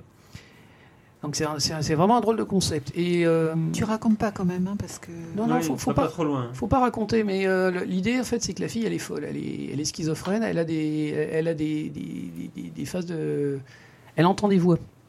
Donc c'est un jeu où on est essentiellement seul en permanence. C'est une espèce de Tomb Raider, mais qui serait tout sauf sexy, tout sauf euh, excitant. euh, Oh, ça donne c'est envie. c'est une aventure, c'est une aventure humaine en fait, euh, qui est, qui est- il y y y a- il y a des passages qui sont très très difficiles. Euh, on parle de Dark Souls, mais c'est le, le désespoir absolu. Le désespoir absolu, tu le touches souvent dans, dans Hellblade en fait. Ça dure qu'une dizaine d'heures, mais c'est une expérience qui est marquante, mais vraiment, vraiment, vraiment marquante. Il n'y a rien qui ressemble à ça. Et je vous conseille très très fort. Euh, D'accord, c'est signé. C'est bon. ah, c'est un jeu qui m'a vraiment marqué. euh, Eh ben, dès que je finis Dark Souls, je m'y. Mais j'adore souffrir. J'adore. J'hésitais entre ça et Super Meat Boy. Hein, donc, bon, je crois qu'on a fait le tour. Je vous souhaite une très bonne soirée, les amis. Merci d'être venus. Merci oui, bon, on pour reviendra. cette Euh, première. alors, voilà, alors, voilà, la, la- la question, ça vous a plu Vous voulez revenir? Ah bah Oui. oui, oui, oui. Bon, on, va tester Ah la oui. rentrée, alors on va, on va demander à Radio Campus. voilà, Euh, bon, l'enveloppe est déjà prête. hein, il faut. voilà. Ouais. Euh, Donc, alors, Non, ça, c'est euh, pas- ça, c'est alors, pour moi, ça. on va remercier, on va remercier Radio Campus pour nous prêter, les, pour nous prêter le studio, ce qui est donc quand même voilà, donc bien. vous pourrez nous écouter. Enfin, nous, vous, on pourra vous écouter parce que voilà, je ne fais pas partie du projet. Mais si, tu es notre invité. Oui, c'est vrai. Et euh, on pourra vous écouter, tout comme Plopcorn, hop, petite pub, sur radiocampuspo.fr. Donc- en direct. Donc, normalement, à la rentrée, euh, À la rentrée, au, au donc mois on- de septembre. Donc, je on, pense que vous allez communiquer sur le jour de. on verra ça. Alors, je voudrais remercier Dorian d'être venu. Donc, euh, il- Avec il- grand Il plaisir. nous a fait l'aspect technique. et Merci il, et à il nous a fait un bon tir du, du spectacle. Merci infiniment. Mais avec grand plaisir, ben, si vous avez besoin, n'hésitez pas à m'appeler. Et je voudrais Je terminer aussi pour remercier David, parce que David Gégère, en fait, qui est, qui est notre producteur quelque part, qui nous a lancé dans ça et qui est quelqu'un de, qui est quelqu'un de super, qui aime beaucoup, euh, qui aime beaucoup ce qu'il fait et qui m'a encouragé. Et voilà. Voilà. Je vais vous souhaiter une très bonne soirée. euh, tout le monde vous souhaite une très bonne soirée. On vous souhaite une très bonne soirée. Voilà. Vous souhaite une Très très bonne bonne soirée. soirée. Et, et à nous réécouter du coup ben, en direct sur radiocampus.fr et même les, les podcasts qui seront disponibles tout comme. euh, non, ce Alors sera possible ça, tu penses? Oui, mais on va, on va, eh on ben, va tenter le coup. On va, on va, la conserver cette émission parce qu'elle était bien. J'étais, j'étais très content d'être avec vous, les amis. Et maintenant, on met un peu de musique et je vous dis au revoir. Au revoir. Bonne soirée. Au revoir. Et bonne, bonne, nuit. Bonne, bonne nuit surtout. Koshima. Koshima. Koshima. Koshima. Koshima.